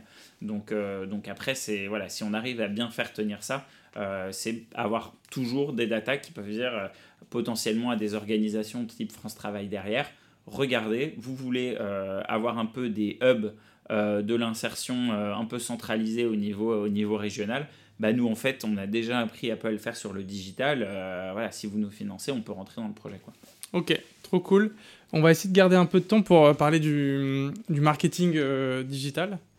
Il y a encore plein de sujets qu'il y a évoqués, mais je trouve que c'est intéressant d'avoir tour. C'est pas un métier qui est trop présent dans le secteur associatif, qui a un peu vu il y a eu des gens qui sont montés sur le sujet, notamment dans le plan Jeune à Mentor, parce que les assos étaient obligés de se positionner là-dessus. Il y a évidemment des assos qui le font très bien, euh, mais ça court pas les rues. Toi, aujourd'hui, euh, ton retour sur l'acquisition de jeunes euh, via des pubs, des ads, des paid ads, des paid ads, qu'est-ce que c'est? Je sais que ma voix, par exemple, que j'ai interrogé, ils, ont aussi payé des petits influenceurs, des 10 000 sur TikTok, 5 000 sur TikTok, qui sont pas des, ça arrivait même des fois à pas payer, puisque les gars ils étaient ok, bah vas-y, c'est gratuit, je le fais gratuit, puisqu'en fait c'est pour les jeunes et tout. Aujourd'hui, si tu arrives à faire un bilan en 5 minutes de c'est quoi, les, comment, on a, comment on touche les jeunes, sur quel réseau et combien ça coûte, même si je sais que ça va être dépendant du service que tu rends. Et aujourd'hui, euh, c'est quoi vos pratiques quoi, de manière générale Ouais, alors nous, le, le, le, je pense que les micro-influenceurs, c'est clairement euh, très bien, c'est un, un super truc. Nous, c'est pas pertinent pour nous parce que nous, il faut bien avoir en tête que euh, faut voir un peu nous comme chaque médiateur. Il arrive le lundi, on lance les campagnes. Il faut qu'il arrive une fois qu'il est arrivé à la jauge du nombre de jeunes dont il va pouvoir s'occuper dans la semaine, on arrête. Donc typiquement, nous, on ne veut faire que de l'acquisition qu'on peut contrôler. Mmh. Euh, j'ouvre, je lance mes campagnes, j'arrête. Typiquement, si on avait un influenceur qui à un moment parlait de nous et qu'on avait 200 euh, jeunes qui arrivent sur la plateforme, bah, en fait, c'est pas gérable. Donc en fait, nous, on, on va pas du tout là-dedans. Nous, on est très dans un, dans un schéma où on fait nos pubs, ça tourne bien, tac, tac, tac, tac, on remplit notre jauge en fonction des semaines. Ça veut dire que le mardi ou le mercredi midi ou parfois le mercredi soir, euh, chaque médiatrice, elle a son quota de jeunes à accompagner. Elle déroule sur la, elle déroule sur le, sur le, sur la semaine et on a coupé derrière et on reprend le lundi d'après pour réouvrir et refermer. Donc nous, on est vraiment sur un, modèle de fonctionnement qui est, euh, qui est, qui, est, particulier, qui est très lié à notre activité, mais on veut pas que, euh, on veut, voilà, l'idée c'est que les jeunes n'attendent pas trop longtemps quand ils nous ont écrit sur la plateforme avant d'être euh, avant d'être accompagnés, euh, que, le, que le, tout soit bien pris en charge. Donc voilà, on, pense vraiment notre, notre acquisition comme ça. on a pas mal tâtonné au niveau des réseaux. on était très. donc le projet a commencé sur Facebook. Après, moi, quand je suis arrivé, j'ai voulu faire Facebook plus Insta assez vite. Euh, moi, dans ma vie perso, je me suis mis à beaucoup utiliser TikTok. Donc, euh, et puis après, on, voilà, on, on s'est dit, bah, il faut essayer TikTok. Euh, donc, on a essayé TikTok tout de suite, ça a super bien marché. Donc, donc, TikTok, les tranches d'âge que vous avez, c'est quoi? C'est 15 Nous, nous on fait du. En fait, tu peux plus viser les moins de 15. donc, en fait, nous, maintenant, c'est 18-24. On vise 18-24 euh, sur TikTok. Et c'est un bon ciblage sur TikTok? Tu ouais, ça, nous, nous, c'est un, bon ciblage. Enfin, nous, ça, ça, amène, ça amène une bonne... Après, tu as toujours des gens un peu plus vieux, euh, un peu plus jeunes. Oui. Euh, mais euh, après... On, non, non, c'est pas... Enfin, ouais, c'est une part résiduelle. Franchement, ça, ça marche plutôt bien. on a des petits sujets, parce que du coup, maintenant, on a splitté nos campagnes par région sur l'Auvergne-Rhône-Alpes et sur la Nouvelle-Aquitaine on a des campagnes qui sont dédiées à ces régions. Donc parfois, tu sais pas pourquoi, tu as un jeune de, euh, qui arrive, qui a écrit au numéro Nouvelle-Aquitaine, et puis en fait, il dit je suis à Grigny, mais pareil, c'est résiduel. Mais euh, il y, a, y, a des petits, y a des petits trucs là-dessus. Ce qu'on aimerait bien potentiellement plus, c'est être capable de faire de l'encore plus localisé au département, par exemple, parce qu'on va faire certaines campagnes, euh, typiquement à Lyon, là on va lancer un truc pour euh, promouvoir le revenu de solidarité jeune, qui est euh, une super initiative de la métropole de Lyon, où euh, il donne une, propose une allocation aux jeunes qui ont temporairement des, galères financières pour justement le, pouvoir se concentrer sur, sur bah, débloquer des, ou avancer sur des recherches de job ou des choses comme ça. Et donc là, on va faire des campagnes très localisées par, par département. Mais voilà, sur les réseaux sociaux et notamment sur TikTok, viser des jeunes décrocheurs de façon ultra localisée, en dessous de la région, tu as des résultats qui sont un peu moins bons, sauf dans quelques très très gros départements. Et, euh, et, du coup, les réseaux sociaux, c'est quoi ton bilan là sur euh, Facebook, Insta euh, Tu disais que Snapchat, ça, il, y avait, il, y avait, il y avait du passage, mais que ça créait pas de. Ouais, et j'ai jamais compris pourquoi. Il faudrait que je creuse, très honnêtement. Mais vu qu'on fait nos chiffres aujourd'hui, c'est vrai qu'on n'est pas. Mais il faudrait. Parce que ça génère, de, ça génère des vues, ça génère des clics, mais pas de discussion. Donc, je, pourtant, c'est vraiment très technique. Mais quand je, moi, recrée le parcours sur une campagne test, j'ai pas de problème à ouvrir une discussion sur, sur WhatsApp les, mon Google Analytics a l'air de me dire que euh, les gens, ils arrivent sur la plateforme, ils essayent de cliquer, mais ils génèrent pas de discussion. Donc bon, bah, je, je comprends pas très bien. Il y a peut-être un bug. Euh. Bah, c'est ça, mais que je n'arrive pas à reconstituer. Et après, TikTok, euh, nous, c'est TikTok vraiment marche très, très, très, très bien. C'est quoi les coûts? TikTok, tu vois, on doit générer une conversation pour, on doit générer une conversation pour 4 euros, tu vois, quelque chose comme ça. Le coût d'acquisition de 4 euros? Une discussion. Après, pour un accompagnement, le coût d'acquisition est plutôt 10 euros. Enfin, 10 euros, 10 euros en étant un peu conservateur. On voit toutes les deux discussions et demie, euh, vous avez quelques... Ouais, alors c'est plutôt, on a 40% des discussions qui deviennent des accompagnements. Mais euh, voilà, on prévoit un petit peu large parce que après, quand tu es dans des régions, forcément, euh, tu vois, une discussion, quand on vise toute la France, du coup, aujourd'hui, on a deux projets. On a un projet qui est toute la France sans l'Auvergne-Rhône-Alpes et la Nouvelle-Aquitaine. Et après, on a des projets Auvergne-Rhône-Alpes et Nouvelle-Aquitaine faire euh, une discussion sur l'Auvergne-Rhône-Alpes ou la Nouvelle-Aquitaine où tu, bah, tu donnes des critères plus resserrés en termes de géo à, à ta plateforme, euh, forcément ta conversation coûte un peu plus cher. Tu vois, dans les régions, on est plutôt à, à la discussion est plus à 7,50€, 8€. Tu vois, là où euh, Total France, elle est, elle, est elle est quasiment à 2€. Quoi. Et du coup, autre question sur la création. Alors, du coup, je vais pas te poser des questions sur comment on configure une campagne, puisque ça, ça à l'oral, c'est quand même toujours compliqué. Et puis j'ai envie de dire aux gens allez sur les tutos et arrachez-vous les cheveux parce que voilà mais c'est vraiment pas très compliqué c'est pas très compliqué on a compris l'esprit mais, au euh, début c'est chiant. Mais il faut comprendre comment la machine fonctionne derrière comment mais euh, c'est quoi ton retour sur les, bonnes pratiques tu vois euh, en dehors de la R&D etc qui est toujours en fait en gros la R&D soit en fait on se bute soit on a quelqu'un qui nous aide mais c'est pas les trucs sur lesquels tu, mais je sais pas, tu vois, en gros, tous les combien tu changes de visuel euh, Est-ce que tu changes beaucoup de visuels Est-ce que tu as des visuels qui. Tu vois, genre, est-ce que tu as un retour d'expérience là-dessus? Ouais.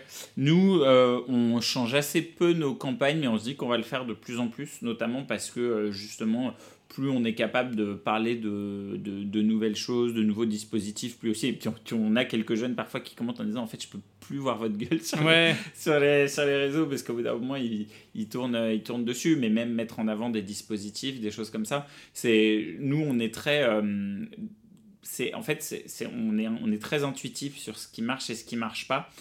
C'est pas une bonne chose, mais c'est tout simplement parce qu'aussi euh, on est très embêté par le fait que euh, les datas que je vais dire sur Google Analytics, elles matchent pas bien avec les datas que je vais avoir sur WhatsApp. Parce qu'en fait, typiquement sur Google Analytics, je vais voir le jeune a cliqué sur euh, le, bouton. pour ouvrir une discussion WhatsApp. Et après, dans ma plateforme, je vois si le jeune nous a réellement écrit. Mais je ne sais pas du tout s'il n'y a pas de suivi entre, les deux. le jeune qui clique sur le bouton et le jeune sur WhatsApp. Et donc, en fait, c'est très très dur de dire euh, certaines campagnes qui en fait font venir plein de curieux qui appuient sur le bouton WhatsApp. Là, ça ouvre WhatsApp, le gars il voit son WhatsApp, il dit Ah ouais, en fait, c'est moi, avec mon WhatsApp, je suis en train d'envoyer un texto à quelqu'un, euh, machin, je back off et d'autres qui potentiellement euh, euh, voilà et, donc c'est pour ça que c'est assez compliqué on se base aussi pas mal. C'est pas une bonne pratique hein, mais, mais nous c'est aussi les, les, les, médiatrices qui en fait ben, sentent vachement les jeunes. Elles savent elles voient bien que euh, en fait il y a beaucoup de jeunes qui remontent par telle campagne. On a fait une campagne par exemple pour parler du contrat engagement jeune. Bah en fait elles disent voilà ouais en fait on voit que cette semaine il y a pas mal de jeunes qui arrivent avec une question sur le contrat engagement jeune donc on peut penser que hmm. euh, on a fait une campagne à un moment sur euh, proposer aux jeunes de les aider à trouver leur alternance. Bon, on ne fait pas tourner parce qu'en fait ça génère trop de discussions. Enfin, c'est, en fait on ferait que ça. Euh, et, et, mais surtout en volume de jeunes que ça génère. En fait, on, on ferait que ça toute la journée. Et donc on a, on a arrêté ça. et typiquement ça, ils s'en sont aperçus parce qu'en fait, elles disaient, là, en fait, mais même il y a des matins où il y avait une fois où j'avais oublié d'enlever la, d'enlever la, de désactiver le, la, le creative. Euh, il y a une lectrice qui me dit franchement, est-ce que tu peux regarder si sur la Nouvelle-Aquitaine, euh, la publicité alternance n'est pas activée? Parce qu'en fait, j'ai que des jeunes qui arrivent avec la demande alternance. Et en fait, je dis, ah oui, my bad, en fait, euh, sur une des campagnes, je l'avais pas enlevé. Donc hop, je, on désactive. Donc c'est aussi comme ça, nous, c'est la, la Il y a des angles aussi sur des sujets clés, c'est pas juste aide-toi. Non, non, non, non c'est très, ouais, c'est d'être sur des sujets de. Et vous faites genre, tu te sens pas bien, tu te sens seul, des trucs comme ouais, ça on a, on a des messages très très variables sur soit des trucs plus décrocheurs, soit des trucs plus, plus dispositifs. et les jeunes, ils sont, ils sont surchargés. Je me demande s'ils sont surchargés de, de pubs comme ça. Je me demande, tu vois, quand tu, quand tu le dis, ouais. je me dis, est-ce que finalement, il n'y a pas l'État, euh, l'éducation nationale, euh, bah, je le sais SNU, pas, le machin, ils envoient pas tout le temps des bah, trucs Je sais pas. Je, je, je saurais pas, Non, je saurais pas je saurais pas dire, euh, nous forcément ceux qui nous écrivent, ouais non, ceux qui nous écrivent, c'est qu'ils avaient envie de nous écrire. Euh, on a quelquefois des, ce qu'on a, c'est des commentaires de, et ça c'est un truc qui fait aussi qu'on se dit qu'il faut qu'on génère plus de. Ouais, c'est en mode les gars, plus de, ouais. En fait, j'en peux plus de voir votre, soit j'en peux plus de voir votre pub, soit euh, aussi c'est, tu vois, au début il y a des moments où on voyait que à budget constant. Euh,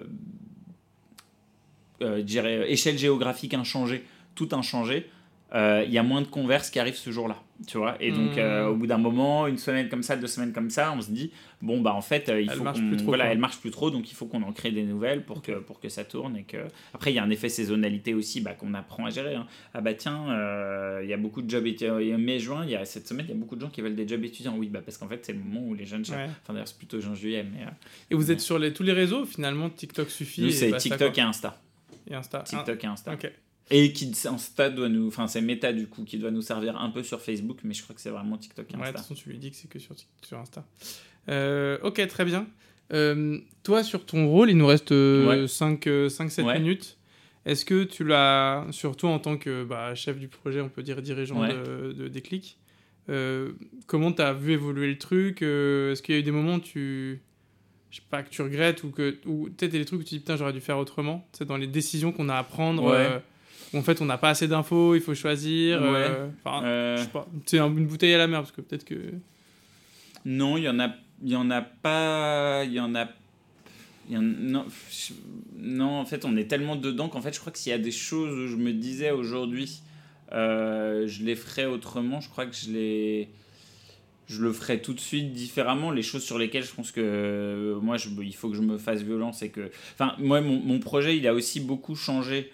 Euh, un peu par le fait que l'équipe a grossi et que mais après j'ai eu pour le coup moi c'est quelque chose et j'ai toujours vu même des potes qui ont monté des boîtes qui ont très bien marché et tout des c'est le plus important c'est de bien recruter. Pour le coup on a on est super content parce qu'on a très peu de turnover dans l'équipe. On a fait que des on n'a jamais fait de mauvais recrutement on a des gens qui sont partis parce que voilà le le, le, le, le projet était euh, ils, ils, arrivaient à la fin de ce qu'ils de ce qu'ils voulaient voir ou le mais mais on a fait les gens qu'on a qu'on a qu'on a embauchés. On a fait plutôt que des que des bons des bonnes embauches.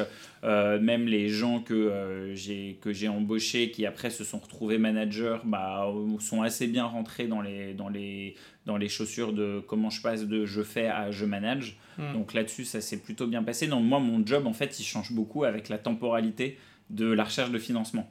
Et qu'en fait, euh, typiquement, euh, euh, juste après qu'on ait les appels à projets, donc que ce soit, en fait, moi, c'est très semestriel comme activité. C'est janvier, c'est les, les, deux dernières années, ça a été septembre-décembre, on chopait des financements. Donc en fait, janvier-juillet, j'étais beaucoup plus sur des opérations euh, comment on crée la nouvelle plateforme, comment on met en place les nouveaux process, comment on recrute les nouvelles personnes s'il faut recruter, comment comment et après euh, dès que tu arrives vers euh, de ton deuxième semestre là c'est très bah en fait il faut qu'on finance l'année prochaine donc tac tac bon le bas de combat bon le bas de combat financement. Mais je pense que le, là de plus en plus mon métier de toute manière ne va devenir que de la recherche de financement quoi. Ne m'enchante pas. Mais, euh, mais je pense que c'est en fait j'ai l'impression que mais c'est ce que je vois c'est ce que je vois le, le, le, le DG de WeTech Care faire. Enfin les, les DG oui. d'Assos en fait ils sont toujours en train de chercher euh, ils sont toujours en train de chercher des financements. donc là, ton prochain recrutement, potentiellement, c'est euh, un chargé d'acquisition digitale, quoi. Gérer les pubs. Ouais, ça, ça, tout dépend de l'argent que j'ai. Il y a plein de choses qu'on aimerait faire avec. il y a beaucoup de choses qu'on aimerait faire avec de l'argent. on aimerait. Ouais, ouais, il y a ça. Il y a, on aimerait avoir potentiellement quelqu'un qui puisse être super euh, super focus aussi sur euh, euh, bien faire le 100% le, lien avec les écosystèmes pour arriver toujours à bien monter les bonnes infos, les, bonnes événements, les, bonnes événements, les bons événements jeunesse pour qu'on fasse les bonnes, les bonnes pubs dans les régions. On a des partenariats, ouais, exactement, de la curation d'activité de, ce qui se passe. d'avoir sur la tech, franchement, on aurait un développeur, on aurait l'argent pour avoir un développeur qui serait constamment en train de nous permettre d'améliorer la plateforme pour que les médiateurs soient plus agiles. Enfin, vraiment, euh, ouais, quelqu'un pour faire de la com et faire connaître le projet, euh, parce que justement, euh, voilà, on en parlait avec mon DG tout à l'heure, justement, le, le, le, le fait qu'on est sur un projet aussi, faire énormément d'évangélisation, de plaidoyer sur vraiment le, potentiel que représente un projet comme le nôtre. Mais en fait, juste, c'est des trucs que tu n'as pas le temps de faire. T'as pas le temps de faire quoi. Tu cours après l'argent, l'argent, l'argent. Ce qui est, ce qui est, voilà. ce qui est, moi qui ai commencé dans des grosses boîtes où c'était pas un sujet, c'est. c'est spécial. T'as d'autres pressions, t'as d'autres trucs, mais c'est vrai que c'est. Moi, c'est ce que disait Philippe de Mavo aussi. Il disait, euh, c'est un qui lui a rencontré beaucoup d'assauts pour créer des partenariats. C'est le commun de tous les dirigeants d'assauts avec qui je discute. C'est la problématique de ne pas pouvoir voir loin, de ah bah, jamais de stabilité. Et je pense que c'est un vrai dommage parce que pour le coup, il y a une déperdition. Bah il y a une inefficacité qui est créée sur les projets.